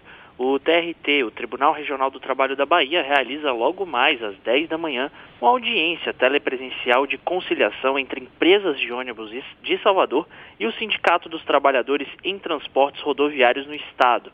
Diante da instauração do dissídio coletivo da greve, as duas, as duas partes vão sentar e discutir a campanha salarial da categoria. A audiência será conduzida pela presidente do TRT, desembargadora Dalila Andrade. Será transmitida ao vivo pelo canal oficial do TRT5 pelo YouTube. E o deputado federal Márcio Marinho teve seu WhatsApp clonado por criminosos que utilizaram a agenda de, de contatos do parlamentar pela Bahia para tentar aplicar golpes. Os responsáveis pediram amigos e familiares do, de Marinho que é presidente do Republicanos aqui no estado, dinheiro emprestado via transferência bancária. Ainda não há informações se alguém foi vítima desse golpe. O que a gente sabe é que por volta das 10 horas de ontem, o deputado foi retirado dos grupos de partido. Correligionários ficaram responsáveis por avisar que Marinho tinha sofrido este golpe.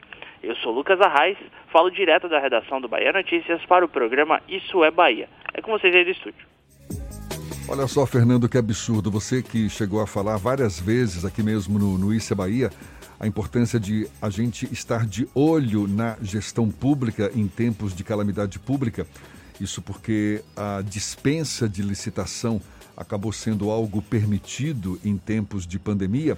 Pois é, desde que se iniciou essa pandemia, diversos contratos, a gente sabe, estão sendo firmados nos âmbitos municipais e estaduais sob dispensa de licitação com base na lei federal que reduz as burocracias. Empresas podem tirar proveito da situação para superfaturar valores, isso se a gente deixar passar, e é o que está acontecendo. Olha só esse exemplo aqui, o da empresa OK Med, distribuidora de medicamentos hospitalares e odontológicos de Itabuna. Olha só, a OK decidiu cobrar por máscara o valor unitário de R$ 26. Reais cujo valor global do contrato ultrapassa os 15 milhões de reais. A Fundação ABM de Pesquisa e Extensão na área de saúde, FAMAMED, FABAMED, não ficou para trás e vai receber por mês quase 2 milhões de reais para fazer gestão do Hospital Riverside em Lauro de Freitas.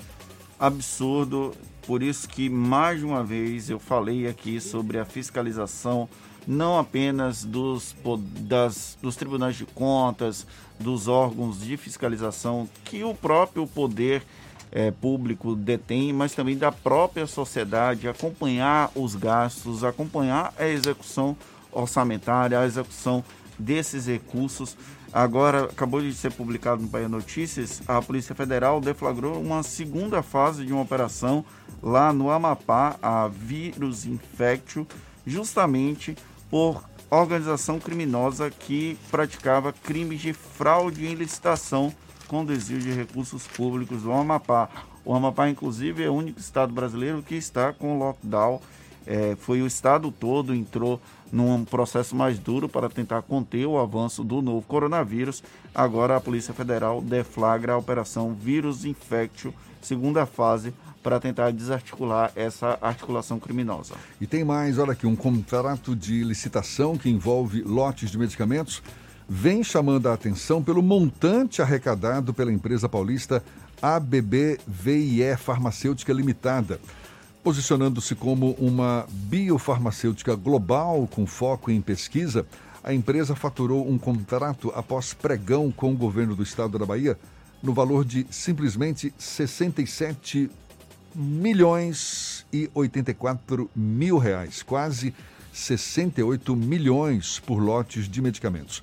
No contrato, a empresa não informa quais são os medicamentos e tampouco o período desse contrato, mas ficou o registro no pregão eletrônico, que são dois lotes. Para a empresa, 134 milhões de reais, conforme publicado no Diário Oficial da Bahia. Essas notícias estão na edição de hoje do da coluna Tempo Presente do Jornal à Tarde. Tem que ficar de olho. Absurdo. Agora, 8h20, a gente vai para Itaberaba. Temos o nosso giro pelo interior do estado. Sérgio Mascarenhas com as notícias lá da região. Sérgio da Baiana FM, bom dia. Bom dia, meus amigos Jefferson, Fernando e ouvintes. Olha só, a Prefeitura de Itaberaba anunciou na terça-feira 26 a reabertura gradual das atividades comerciais não essenciais em todo o município a partir desta última quarta-feira 27. A medida restabelece regras que devem ser observadas pelos estabelecimentos comerciais, que incluem, dentre outras determinações, o respeito integral às normas de proteção sanitária e epidemiológica de combate ao novo coronavírus Covid-19, evitando aglomerações sob pena de cassação do alvará de funcionamento. Dentre as medidas contidas no decreto municipal, destacam-se a obrigação do fornecimento pelos estabelecimentos comerciais de Itaberaba de álcool gel 70% a funcionários e clientes, além de outros meios de inibir a infecção pelo vírus. Os estabelecimentos ficam responsáveis ainda pela criação de mecanismos capazes de controlar a entrada de clientes em seus espaços internos, evitando aglomerações, além de ordenar a formação de filas, respeitando o distanciamento entre as pessoas bares e restaurantes poderão funcionar até às 23 horas, evitando, claro, aglomerações, respeitando a distância entre as mesas e demais medidas de segurança sanitária. O serviço de entrega delivery drive-thru continua permitido em todos os horários. Clínicas médicas, odontológicas e veterinárias, além de laboratórios, devem manter o atendimento por hora marcada. Os médicos, dentistas e profissionais de saúde que tiveram contato direto com os pacientes deverão usar equipamentos de proteção.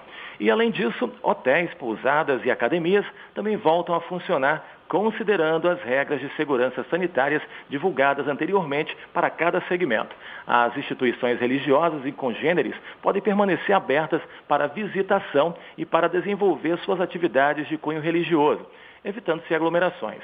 Fica mantida a suspensão de eventos esportivos, shows e eventos que propiciem quaisquer espécies de aglomerações. Eu sou Sérgio Mascarenhas, aqui da redação da Rádio Baiana FM de Itaberaba. Um abraço, amigos. Bom final de semana. Até a semana que vem. Valeu! E as panificadoras de Salvador já estão funcionando com novas regras que valem para todos os bairros da capital baiana. Entre as novas regras estão funcionamento das 6 da manhã às 8 da noite, acesso às lojas de um cliente para cada 9 metros quadrados de área ou o equivalente ao número de funcionários atendendo, só pode entrar uma pessoa por família e, se houver necessidade de formação de fila na porta do estabelecimento, ter distância de um metro e meio por cliente, organizado pela panificadora. Também vai ser obrigatório o uso de máscaras e está proibido o consumo de produtos no interior da loja. Ao menos 15 faculdades de Salvador são alvo de uma ação civil pública ajuizada pelo Ministério Público do Estado da Bahia por adotarem práticas abusivas contra os estudantes durante o período da pandemia.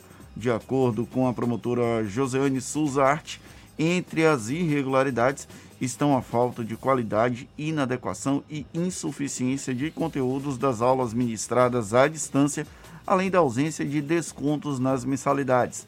Na ação, a promotora solicita que a Justiça determine a redução em 30% do valor das mensalidades de todos os cursos de graduação e pós-graduação, a suspensão de cobrança por atividades extracurriculares e a interrupção por 15 dias das atividades à distância. A lista de faculdades está disponível no site do Ministério Público Estadual. A gente lá no Bahia Notícias tem acompanhado, inclusive, isso. A repórter Mari Leal praticamente virou uma setorista de abusos de faculdades e de escolas privadas que não fizeram nenhum tipo de negociação e ainda houve um decréscimo da qualidade de serviços. Mais um absurdo. Agora, 8h25, a gente volta para o interior do estado. Vamos para Jacobina. É Maurício Dias, da Serrana Líder FM. Quem fala conosco tem as notícias da região. Bom dia, Maurício. Bom dia, Jefferson Beltrão, Fernando Duarte, amigos do Isso é Bahia, desta manhã de sexta-feira.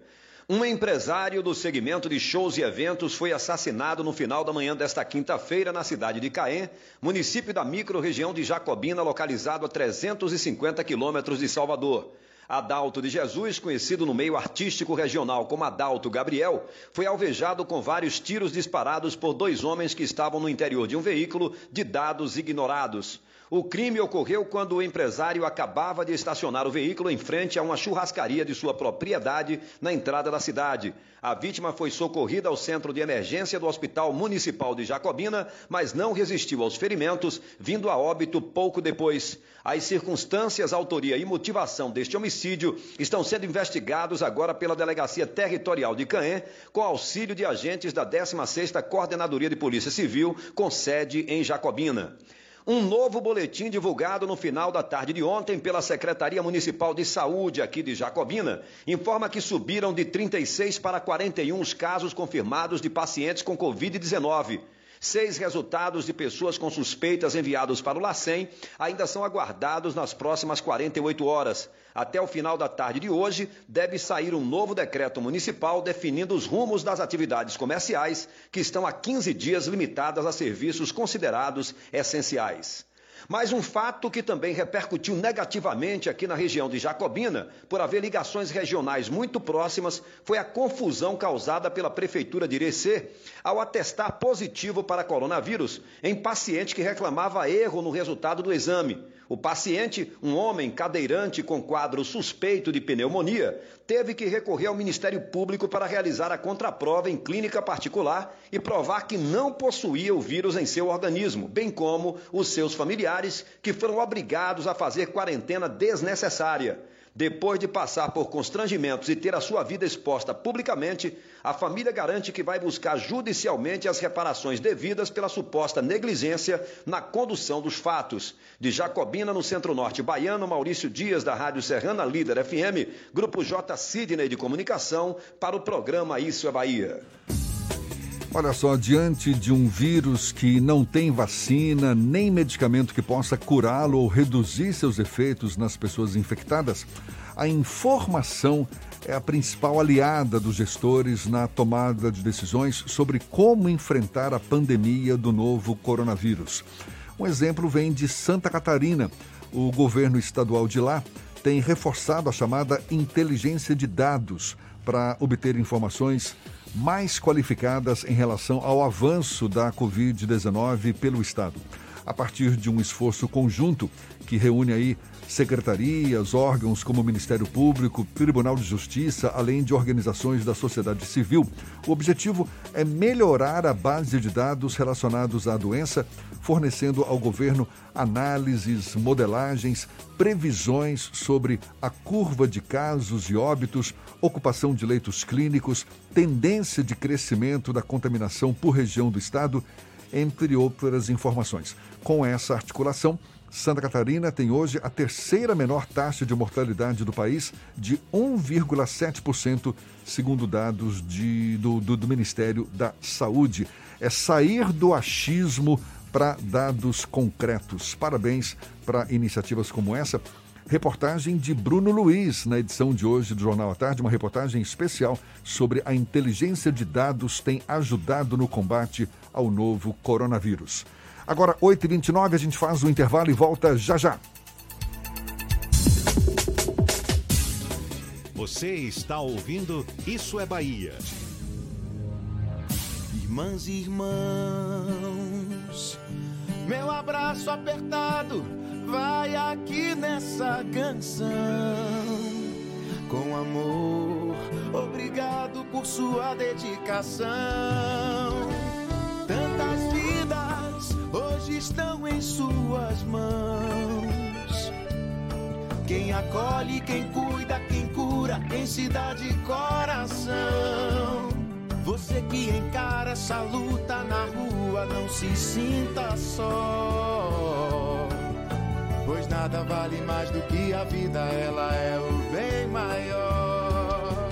Vai na fé, vai na paz, estamos em casa numa só voz. Vai pelos seus, vai pelos nossos, vai por todos a nós. todos os profissionais que salvam vidas e cuidam das pessoas, uma homenagem do governo do estado. Tem notícia boa para empresas fornecedoras de bens, serviços e obras. Agora você pode cadastrar a sua empresa e participar das licitações do projeto Bahia Produtiva. Tudo fácil, rápido e seguro. Baixe o aplicativo Sol, solução online de licitação. Pela Play Store, use Sol Fornecedor. Para iPhone, o link é fornecedor.sol.car.ba.gov.br. Banco Mundial, CAR, Secretaria de Desenvolvimento Rural, Governo da Bahia. Aqui é trabalho.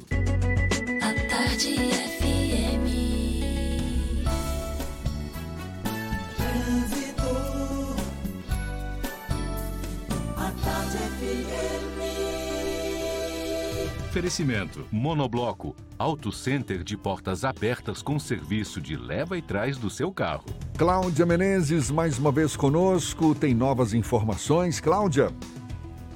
Voltei, Jefferson, tem quase 2 quilômetros de lentidão na Cia Aeroporto no acesso à BR-324. Essa lentidão é por causa do fluxo de veículos. Em outro ponto, a Avenida CM tem bastante intensidade no trecho do Iguatemi, nos dois sentidos, por causa das obras. E lá na Suburbana, o trânsito está bem complicado no trecho do Uruguai, sentido Cidade Baixa, por causa das restrições no trânsito no bairro do Uruguai, o que acaba provocando uma lentidão na Suburbana nesse trecho final de acesso aí à região da calçada. Mas você pode fazer um desvio na rua Regis Pacheco, já corta um pouco dessa lentidão. Dica do dia NexGard. Não deixe seu cachorro virar banquete de pulgas e carrapatos. Proteja ele com NexGard. Ele tem um delicioso sabor de carne e protege 30 dias contra estes parasitas. Volto contigo, Jefferson. Obrigado, Cláudia. A Tarde FM de carona com quem ouve e gosta.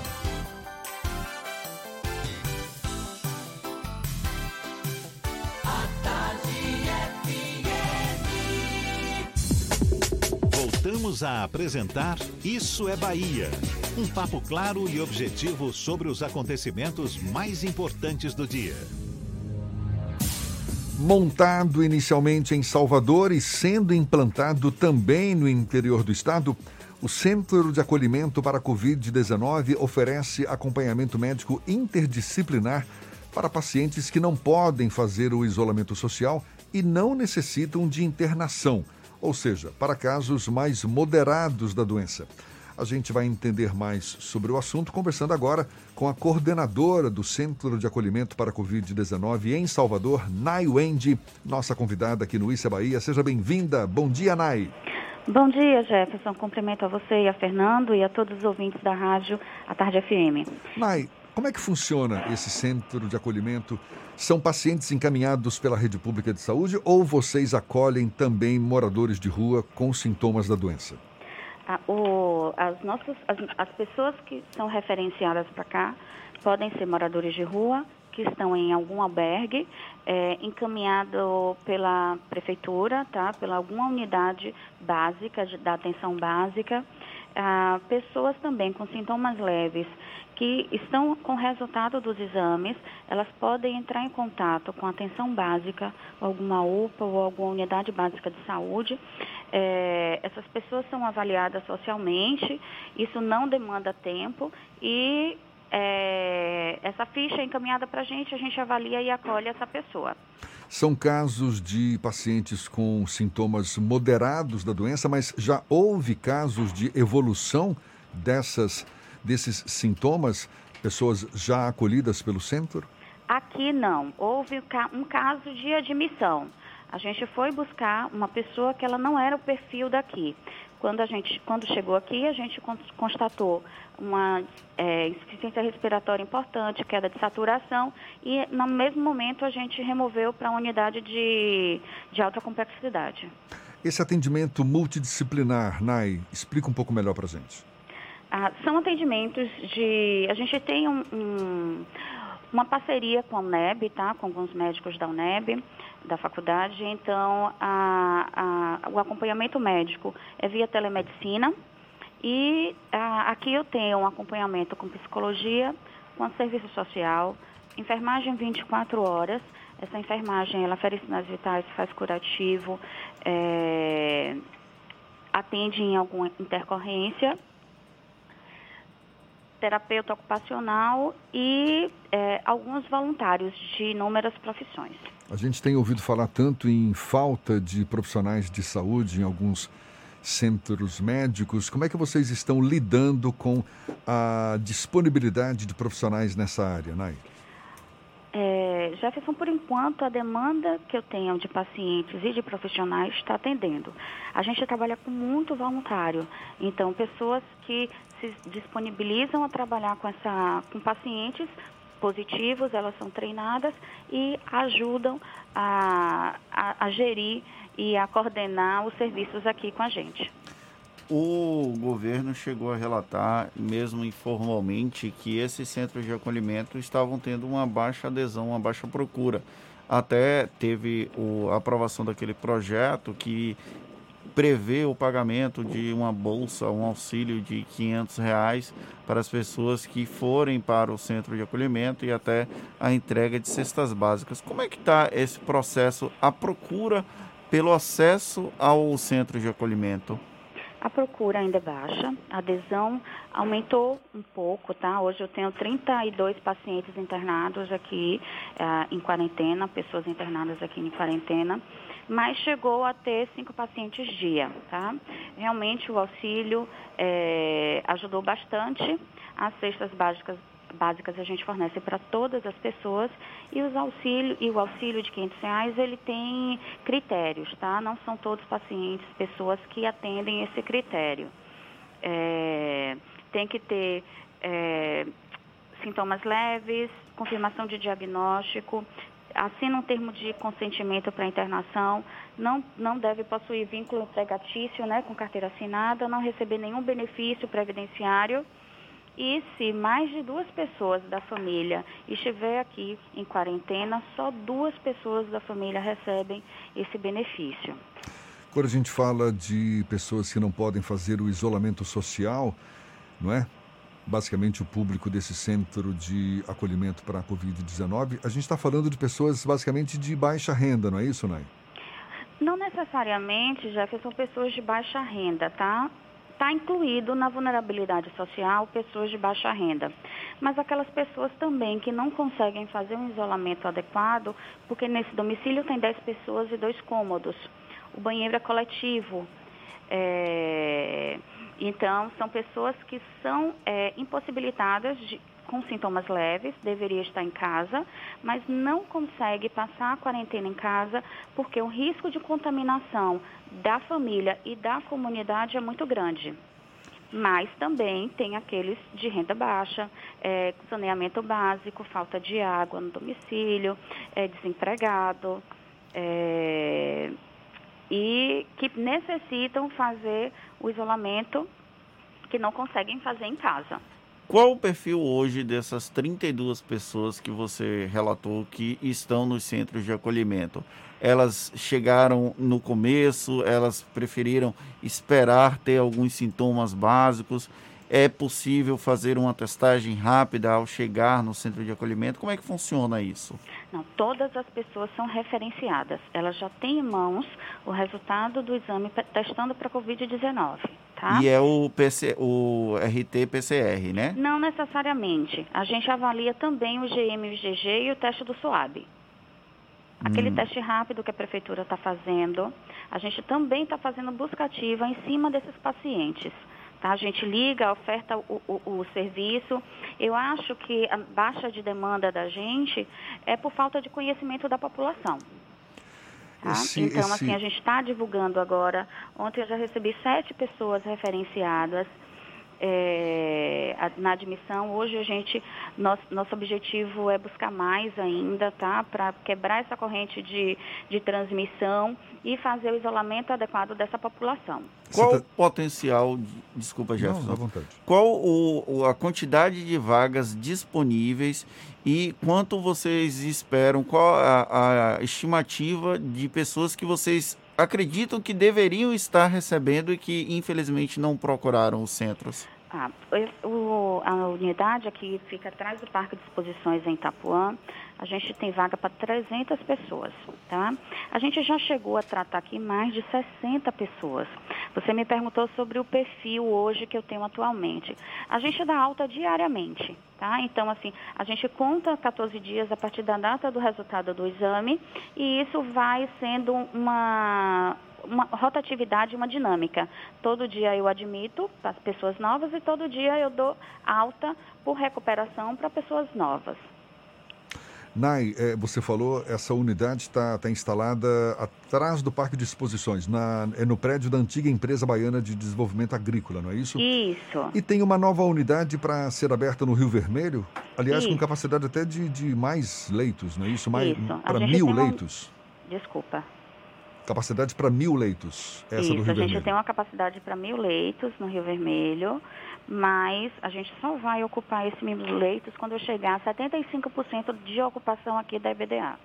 Já está tudo prontinho lá, só não está ainda funcionando porque vocês ainda estão com uma, uma, digamos, uma capacidade ociosa aí no, nessa área do Parque de Exposições. Isso, a gente está divulgando nossa, nosso centro de recuperação, mostrando para a população o quanto é importante esse projeto do governo do Estado. É, é um projeto que realmente evita, o objetivo dele é desenvolver ações de monitoramento, cuidado e tratamento dessas pessoas que estão com Covid-19. Então, elas estando aqui, elas vão ter todo o tratamento, tem alimentação, ah, o quarto é climatizado, é, tem é, processos e projetos de interação entre eles, para também melhorar a ociosidade desse tempo de quarentena. Eles conversam com a família quando trazem telefone. A gente liga para a família diariamente para falar dessa, da, da saúde, do, do, estado de saúde dessa pessoa. E é, é uma medida restritiva de trânsito de pessoas mesmo. Essa pessoa, quando testa positivo, vai numa unidade básica para ser referenciada para a gente, ela tem que ver com ambulância já da, da, da unidade básica ou a gente manda buscar no domicílio, porque a gente precisa restringir essa pessoa da circulação. Ela não pode pegar ônibus, ela não pode pegar metrô para poder vir para cá. Por isso que a gente não atende pessoas aqui na porta. Esse projeto vai expandir também para o interior do estado, né? Sim, tem, algum, tem alguns estados que já estão, a gente já está referenciando o que a gente construiu aqui em Salvador para os demais estados do interior, para as demais cidades do exterior. Do interior. Aí já pensava muito demais, né? Oh, Nai, uma, uma outra pergunta que eu queria fazer é sobre esse processo. A pessoa chegou lá, ela foi regulada, digamos assim, é, a família mantém o acesso a informações sobre essa pessoa como? Olha só, não é regulado. Quando a gente fala em regulado, às vezes as pessoas pensam em fila e em demora, tá? São encaminhadas. Não foi esse o objetivo, fique não, tranquilo. No mesmo turno, é, essa pessoa pode ser receber o resultado, ir em uma unidade e ser encaminhada para cá. Isso é muito rápido, no mesmo turno, tá? É, quando essa pessoa chega aqui, a gente não deixa, é, a gente priva o contato da família diretamente. Então, não tem visita, não tem acompanhante, porque o nosso objetivo é não transmitir mais o vírus, é acabar com a corrente de transmissão. Mas a gente liga diariamente, o serviço social liga diariamente para as famílias para falar do quadro de saúde da pessoa, tá? Que está aqui. E se essa pessoa complicar, é, a, gente, ela, a gente tem um contrato de uma PH, que é, chama atendimento pré-hospitalar. É uma ambulância UTI, que tem médico, ele vem, ele avalia essa pessoa que não está estável ou que está com sintomas mais é, agravando do Covid, e aí ele avalia essa pessoa, tenta estabilizar. Se estabilizar, ela continua aqui no centro de recuperação. Caso contrário, ele não consiga estabilizar essa pessoa, essa pessoa é referenciada para a unidade de alta complexidade de imediato, vaga zero. Tá? Então, assim, a gente também é, é, segura uma assistência adequada caso piore. Nai, para a gente encerrar, existe uma, uma articulação, porque é uma iniciativa do governo do estado, mas tem uma articulação com a Prefeitura de Salvador para que seja feito, por exemplo, um acompanhamento dessas famílias por meio do, do CRAS, que é o Centro de Referência e Assistência Social? Tem sim. Essas pessoas, quando chegam aqui, a, a ação de serviço social da, do Ministério da Justiça, ela, ela encaminha para o pessoal do CRAS, para o pessoal da SEMPRE também, o endereço desse paciente, para que ele possa acompanhar essa família quando esse, essa pessoa estiver internada aqui a família, a monitoramento de, de se aparecem alguns casos também sintomáticos nessa família.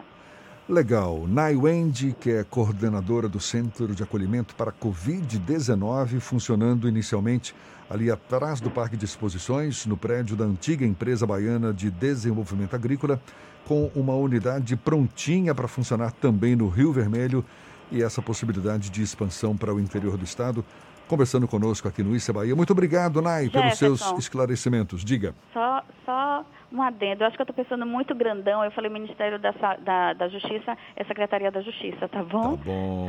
Assim como a gente sabe que não é para o exterior também, né? Também não, mas a vontade é grande. Valeu, é Nai. Bonito. Muito obrigado mais uma vez, tá? Obrigada. Bom dia para você. Dia. A gente lembra, essa conversa também vai estar disponível logo mais nas nossas plataformas no YouTube, Spotify, iTunes e Deezer. Agora, 8h46 na Tarde FM. Você está ouvindo Isso é Bahia. Olha, o governo do estado tem mais novidades para o combate ao coronavírus. Você já conhece o telecoronavírus? Basta ligar 155 e você receberá orientações de uma forma mais rápida sobre a doença. O atendimento é das 7 às 19 horas e a ligação é gratuita. Tem também o novo aplicativo Monitora Covid-19 onde você vai colocar informações sobre a sua saúde e, se for identificado algum risco, o médico fará contato em até 24 horas para te orientar. Mas se ligue, porque é muito importante permitir que o aplicativo tenha acesso à sua localização. E uma última mensagem: é obrigatório usar máscara nas ruas. O ideal é ficar em casa, mas se precisar sair, vá de máscara. Assim você se protege e evita que o vírus se espalhe. Ao voltar para casa, não esqueça de lavar bem as mãos e depois a sua máscara com água e sabão. Juntos vamos vencer essa guerra. Governo do Estado, a Bahia contra o coronavírus. Você sabe o que a Assembleia faz? Faz valer os seus direitos. Valorizando uma pauta pró-municípios que garante os recursos das cidades do interior. Além disso, a ALBA debate normas para o transporte complementar, beneficiando quem não é atendido pelo sistema. E atenta ao que acontece no dia a dia, a ALBA cobra ações para preservar a segurança das barragens existentes na Bahia. Porque para a Assembleia, garantir o direito dos baianos é o nosso dever. Assembleia Legislativa da Bahia, fazendo valer. Quando o assunto é segurança do paciente, o Hospital Santa Isabel é referência internacional. Os atendimentos à emergência seguem normalizados e para aqueles pacientes que precisam manter seus tratamentos, consultas, exames e cirurgias, o Santa Isabel mantém fluxos seguros com equipes específicas dentro de rigorosos padrões de segurança. Pacientes com dificuldades respiratórias são atendidos em estrutura distinta e com equipes exclusivas. Vamos juntos superar esse momento. Tem notícia boa para empresas fornecedoras de bens, serviços e obras. Agora você pode cadastrar sua empresa e participar das licitações do projeto Bahia Produtiva. Tudo fácil, rápido e seguro. Baixe o aplicativo Sol, solução online de licitação. Pela Play Store, use Sol Fornecedor. Para iPhone, o link é fornecedor.sol.car.ba.gov.br. Banco Mundial, CAR, Secretaria de Desenvolvimento Rural. Governo da Bahia, aqui é trabalho. Voltamos a apresentar Isso é Bahia. Um papo claro e objetivo sobre os acontecimentos mais importantes do dia. 8 e 49 temos notícias da redação do Portal à Tarde com Thaís Seixas. Seja bem-vinda mais uma vez, Thaís. Oi, Jefferson e Fernando, estou de volta aqui com os destaques do Portal à Tarde. O resultado da seleção para a formação de 60 mil professores já está disponível para consulta no site da Coordenação de Aperfeiçoamento de Pessoal de Nível Superior, a CAPES. A seletiva é referente à residência pedagógica e ao Programa Institucional de Bolsas de Iniciação à Docência, o PIBID. Cada programa oferece 30.096 bolsas para alunos de licenciatura. Do total, 60% das vagas são destinadas aos cursos de pedagogia, matemática, língua portuguesa e ciências naturais. Concorreram 564 propostas de 302 instituições de ensino superior. E o Ministério Público da Bahia encaminha ao Tribunal de Justiça a denúncia sobre o prefeito do município de Morro do Chapéu, Leonardo Dourado, por crimes de peculato, apropriação indébita e desvios de recursos e bens do município. De acordo com a denúncia, o órgão pede afastamento temporário do prefeito até que o processo seja julgado e a sentença proferida. Logo depois de assumir o cargo em 2017, Leonardo Dourado realizou uma licitação para aquisição de combustível para a frota municipal. Entre os desvios estão o abastecimento de veículos particulares, assim como quilometragens que equivalem a percorrer uma vez e meia a circunferência da Terra, que é de 39.840 quilômetros. O prefeito de Morro do Chapéu tem um prazo de 15 dias para apresentar a defesa. Eu fico por aqui, essas e outras notícias estão no portal atarde, atarde.com.br. É com você, Jefferson. Olha aí, Fernando, você que gosta desse, desse tipo de informação, hein? Os irmãos Joesley e Wesley Batista, lembra deles? Claro, o JBS, o escândalo da, da gravação de Michel Temer. Foram autorizados pela Justiça a exercer novamente funções executivas nas empresas do grupo JF, que controla a JBS. Essa decisão foi tomada por unanimidade pela sexta turma do Superior Tribunal de Justiça.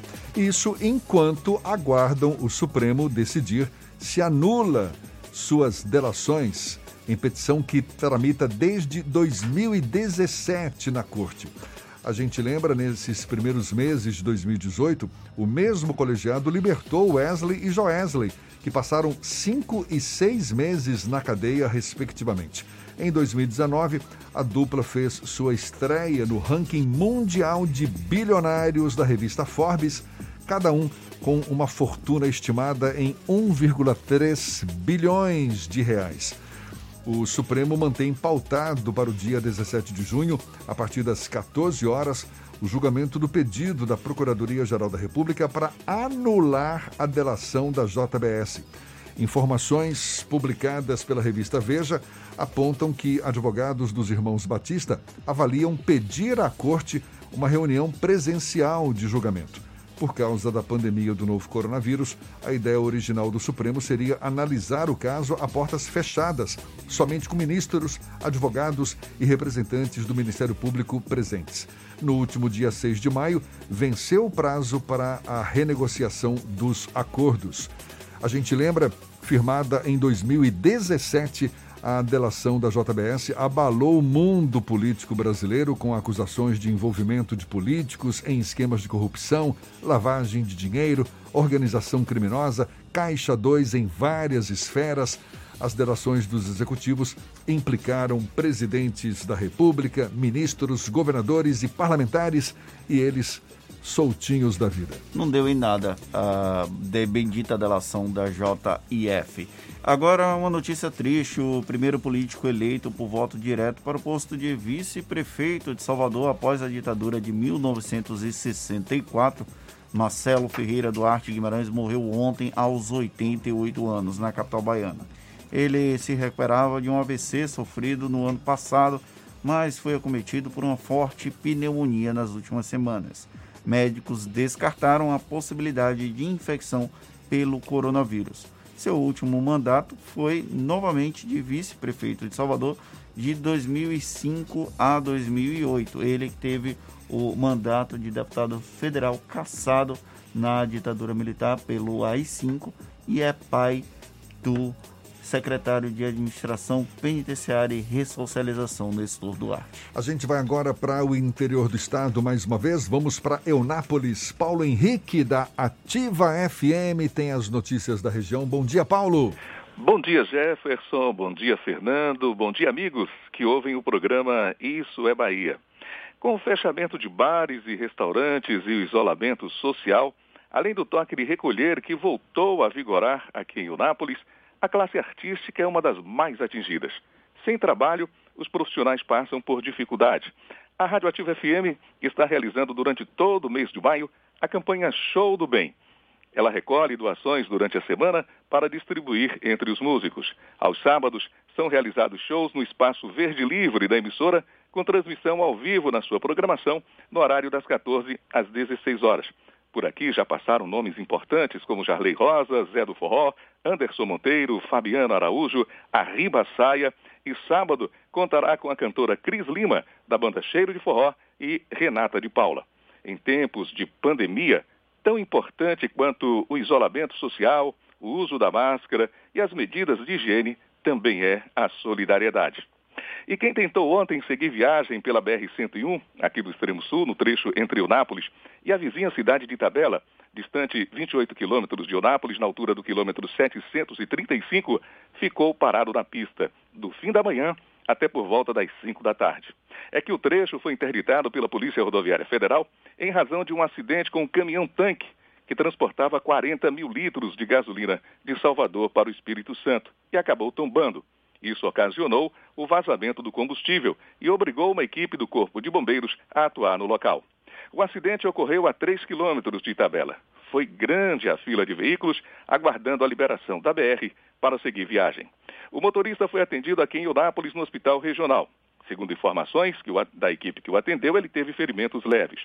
A empresa proprietária fez a transferência do combustível para outro veículo. E ontem, Eunápolis comemorou a alta de mais 20 pacientes devidamente recuperados da Covid-19. Por outro lado, também foram notificados mais sete resultados positivos. Agora, o município soma 132 pacientes confirmados com a enfermidade, 72 recuperados, 48 seguem em isolamento domiciliar, 10 estão internados e mais um óbito foi acrescido aos números. Agora já são dois. 64 pessoas estão aguardando o resultado e 139 seguem sendo monitoradas. Ontem foram confirmados com a Covid-19 quatro homens com idades de 29, 34, 63 e 71 anos. E três mulheres. Elas têm 34, 63 e 71 anos. Todos estão em isolamento domiciliar e apresentam sintomas leves.